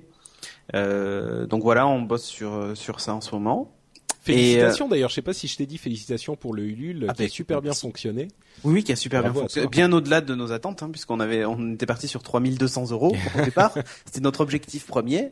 Ouais. Et finalement, on a tout pété, donc du coup, on a débloqué plein de paliers, donc c'était. Donc félicitations à l'équipe et puis euh, un grand merci. aux auditeurs. Exactement. Merci à tout le monde. Merci à vous tous de soutenir le podcast indépendant. Exactement. Donc là, voilà, on travaille d'arrache-pied dessus, et d'ailleurs, c'est pour ça que euh, le dernier Geeking était un peu en retard, mais il devrait sortir. Euh, ben, au moment où on enregistre, ça sera demain. D'accord. Euh, mais voilà. Euh, donc donc il arrive. On est un petit peu en retard à cause de ça. On a dû créer une association parce que on faudra faire une émission spéciale sur le crowdfunding parce que c'est une expérience euh, t'as l'impression qu'il suffit juste de demander de l'argent, mais derrière il y a beaucoup de choses. C'est très ah compliqué. Ah, mais oui, tout à fait. Moi, je suis partant. Euh, un moment dans l'été. Euh, l'expérience. Hein, ouais. donc, ça serait intéressant. Ouais. Donc voilà. Donc on a dû créer une association, ouvrir des comptes en banque et machin et tout ça, et expliquer un peu d'où venait l'argent. Euh, PayPal nous a bloqué notre compte, pensant qu'on blanchissait de l'argent. Enfin, eu toute une histoire. C'était très intéressant. Et, euh, et, donc voilà, donc geeking.fr et sinon à Cédric Bonnet sur Twitter, voilà. D'accord. Ok, super, merci Cédric. Euh, pour pour ma part, c'est toujours euh, Note Patrick sur Twitter. Et comme je le disais tout à l'heure... French Spin. French Spin, exactement. Euh, la, la, maison, en fait, qui a vu naître le rendez-vous tech et Upload, hein, à l'époque aussi, euh, c'était frenchspin.com. Euh, donc frenchspin.com. Euh, J'ai ressuscité le site avec un, un, un nouveau design. C'est un site très très simple, très mignon. Et en tout cas, il y a les... les c'est la nouvelle maison de mes émissions. donc vous y retrouverez le rendez-vous tech. Et si vous voulez venir commenter euh, l'émission, nous dire euh, ce qu'on a dit d'intelligent ou de stupide, vous pouvez le faire sur ce site-là, sur frenchspin.com euh, et, et, et, donc vous pourrez aussi avoir les liens vers les, les, les, réseaux sociaux, enfin les miens, les flux RSS, tout ça qui ne change pas, hein, mais tout ça, tout ça, et aussi oh la nouvelle émission je viens de taper frenchspin.com slash fr parce qu'en fait c'était mon favori et je tombe sur l'ancien Frenchspin. Ah bah oui, non mais il, il, y a toujours les archives. Si vous voulez aller voir le tout premier euh, rendez-vous tech, vous pouvez, vous pouvez. Il y a les archives, elles sont toujours disponibles. mais vous avez répété en fait hein, les le, comme ça. le dernier article de Frenchspin, c'était le site No Watch est arrivé. Bah oui, bah oui, oui. Non, mais là, il est, il est, il est figé dans le temps. Il est toujours disponible. Le site, il y a tous les articles, les commentaires, tout ça. Euh, C'était à l'époque du rendez-vous tech 55. On est au 114 maintenant. Voilà. oui. Et si vous remontez suffisamment, suffisamment loin, vous verrez le, euh, le, le, tout premier logo du rendez-vous tech qui était ignoble. Mais ignoble, vous avez pas idée. Oh. Euh, et donc ça, c'est frenchspin.com slash fr, mais euh, ça c'est l'ancien site. Le nouveau c'est juste frenchspin.com tout simplement. Et comme je le disais, il y a aussi un nouvel, une, un nouveau podcast, une nouvelle émission que j'ai lancé il y a une semaine environ, avec pour le, le, les premiers numéros Will de Will Co et Jérôme Kainborg, mon compère d'Upload et d'autres émissions. et c'est une émission qui s'appelle Positron, qui est vraiment mon, mon, petit mon petit bébé que j'aime bien. Euh, c'est mon petit ma petite dernière émission. En fait, l'idée c'est que on va vous recommander des produits culturels euh, qu'on aime bien parce que on se dit que il y a tellement de choses formidables qui se font euh, aujourd'hui dans le monde qu'on n'a pas le droit de s'embêter. Et, et, en l'occurrence, il y a des BD, des séries, des séries, des films, de, de la musique même, des choses que vous connaîtrez pas forcément et que vous, vous pourrez découvrir comme ça ou dont vous pourrez vous rappeler si vous les avez un petit peu oubliés. C'est une émission assez courte. Le premier fait 35 minutes, les suivants font à peu près 25 minutes. Donc euh, c'est très dynamique, euh, très punchy. Il y a un épisode toutes les deux semaines, euh, et puis il y aura peut-être des petits épisodes entre, des positrons express que je ferai quand je voudrais parler d'un film plus spécifiquement. Mais je vous donne pas plus de détails. Je vous encourage à aller écouter Positron. Il est bien sûr sur iTunes partout. Vous pouvez faire la recherche Positron, ça vous amènera là-bas. J'imagine. Je dis ça, mais est-ce qu'il est déjà sur Google ah, disponible? Mais non, peut-être pas encore. J'adore ce logo. Hein. il est vraiment magnifique. je suis fan de, du logo du Positron. Bah, c'est Jérôme, je suppose? C'est Jérôme, bien sûr, oui, sur, sur une idée originale de Cédric Bonnet. il est beau. Mais mais vous vous je ferai un petit article sur le logo. Vous verrez là aussi le premier logo que j'ai fait, il était tellement beau. Oh, il se rapproche. Hein, il y a des éléments communs quand même. Oui oui, c'est clair, c'est clair, carrément. Oui oui, tout à fait. Euh, donc vous verrez ça. Hein, c'est c'est c'est c'est c'est vraiment vraiment sympa. Positron sur FrenchSpin.com. Je vous encourage à aller à aller l'écouter. C'est une émission dont je suis euh, très très fier. J'espère qu'elle vous plaira aussi. Chouette. Moi j'ai préparé des sujets au cas où tu m'invites. Hein. Ah bah t'es t'es le prochain. Je t'avais pas dit. Oui musique en plus. Ah, mais pas que de la musique. Hein. Non, non, non. Mais là, c'est bon. un petit truc qui, qui bah, tient à cœur. Je, je, devrais enregistrer la prochaine session dans la première moitié d'août. Très bien, euh, je serai disponible. Magnifique. Euh, Dernière chose, iTunes, vous savez qu'iTunes c'est important euh, pour nous permettre de rester haut dans les classements. Euh, vous pouvez faire comme euh, Arcaric qui nous dit très intéressant pour suivre l'actualité des technologies 5 étoiles. Le podcast est sympa et les différents interlocuteurs sont souvent adaptés, pas toujours, souvent adaptés aux différents sujets traités. Le, dernier épisode sur Prism est vraiment très bien et Patrick a super bien expliqué cela. Merci beaucoup Arcaric. vous pouvez aussi faire comme Bruno Litzelman qui nous dit je vous écoute depuis longtemps du Québec. Euh, super, super. Parfait, dit-il. Là aussi 5 étoiles. Merci à toi Bruno. Euh, visiblement, puisque tu es au Québec, tu dois forcément connaître Yann. Euh, vous devez vous croiser dans la ah rue, non? Vous connaissez bah tous, c'est ça? Forcément. Exactement. C'est un petit pays. Hein. Euh, voilà. Ah oui, Et, et, et, comme euh, comme je le fais dans euh, Positron, je vous encourage là pour le coup, je fais de la vraie cross promotion. Je vous encourage à aussi aller laisser des notes sur ah, les, sur Positron, des notes bon positives si vous pouvez, si vous aimez l'émission. Bah, bah, elle a été. Bah oui, c'est ça. C'est Positron. C'est le bruit du positron. Bah euh, mais, mais franchement, elle a été hyper bien reçue l'émission et puis on est monté dans les classements d'iTunes qui, je sais, ne veulent rien dire parce que ça change tout le temps. mais j'adore moi ça. Mais en fait, non mais tous les podcasteurs, mais ça m'a fait rire que tu fasses la remarque parce que bah tous les podcasteurs qui se lancent disent tu, oh, on est premier du classement iTunes. Bah c'est normal en fait puisque au début t'avais zéro et donc et, si t'as mis l'abonné t'as fait plus euh, l'infini en, en abonné et donc forcément tu es. mais oui, mais oui. Mais quand même, ça fait plaisir quand même. non et en plus. Et en plus, je suis le premier à me à, à, rire de, de cette de cette mode, euh, bien sûr, bien sûr. Mais tu vois, je, je suis je suis comme je le disais dans la première émission, j'étais tout tout nerveux. Euh, c'était la première fois que je faisais un, enfin depuis longtemps, j'avais pas fait un nouvel un nouvel euh, pas un ah nouveau podcast, donc. Bref. c'est ça. Voilà. Bref, bref, bref, euh, on arrive à la fin de cette émission. J'espère qu'elle vous aura plu. Euh, on, va se quitter euh, tout de suite et on se donne de toute façon rendez-vous. J'imagine, hein, à moins qu'il se passe quelque chose. Ah non, je dis ça, mais le, le, prochain, si c'est encore mi-juillet, ça devrait aller. C'est celui, le suivant, où je serai à peine sorti de mon mariage, donc je ne suis pas certain d'avoir le temps de faire un, un épisode. Mais euh, mariage aussi. Je, je pourrais annuler le mariage entre euh, ou le faire en direct, tu sais. Ça ouais, entre le l'épisode important du rendez-vous tech et l'annulation du mariage. Je suis quand même un podcasteur dédié à mon art. Hein, donc, Attends, euh, et tu, tu- voilà. tu- tu Hein, mon auras quand même des podcasteurs. Non mais tu auras des podcasteurs à ton mariage, donc Je tu, tu peux arriver à enregistrer un truc en loose day, tu vois. ah oui, Je oui, crois qu'elle te discrètement. pardonnerait jamais un truc. Tente même pas. Elle, elle, elle rigole là, mais je suis pas sûr qu'elle rit vraiment. Hein. elle, me dit, elle me dit, je t'ignore. D'accord. Bon, ok. Bref, euh, on vous fait à tous de grosses bises et on vous donne rendez-vous donc dans 15 jours pour un nouvel épisode. Ciao à tous. Ciao.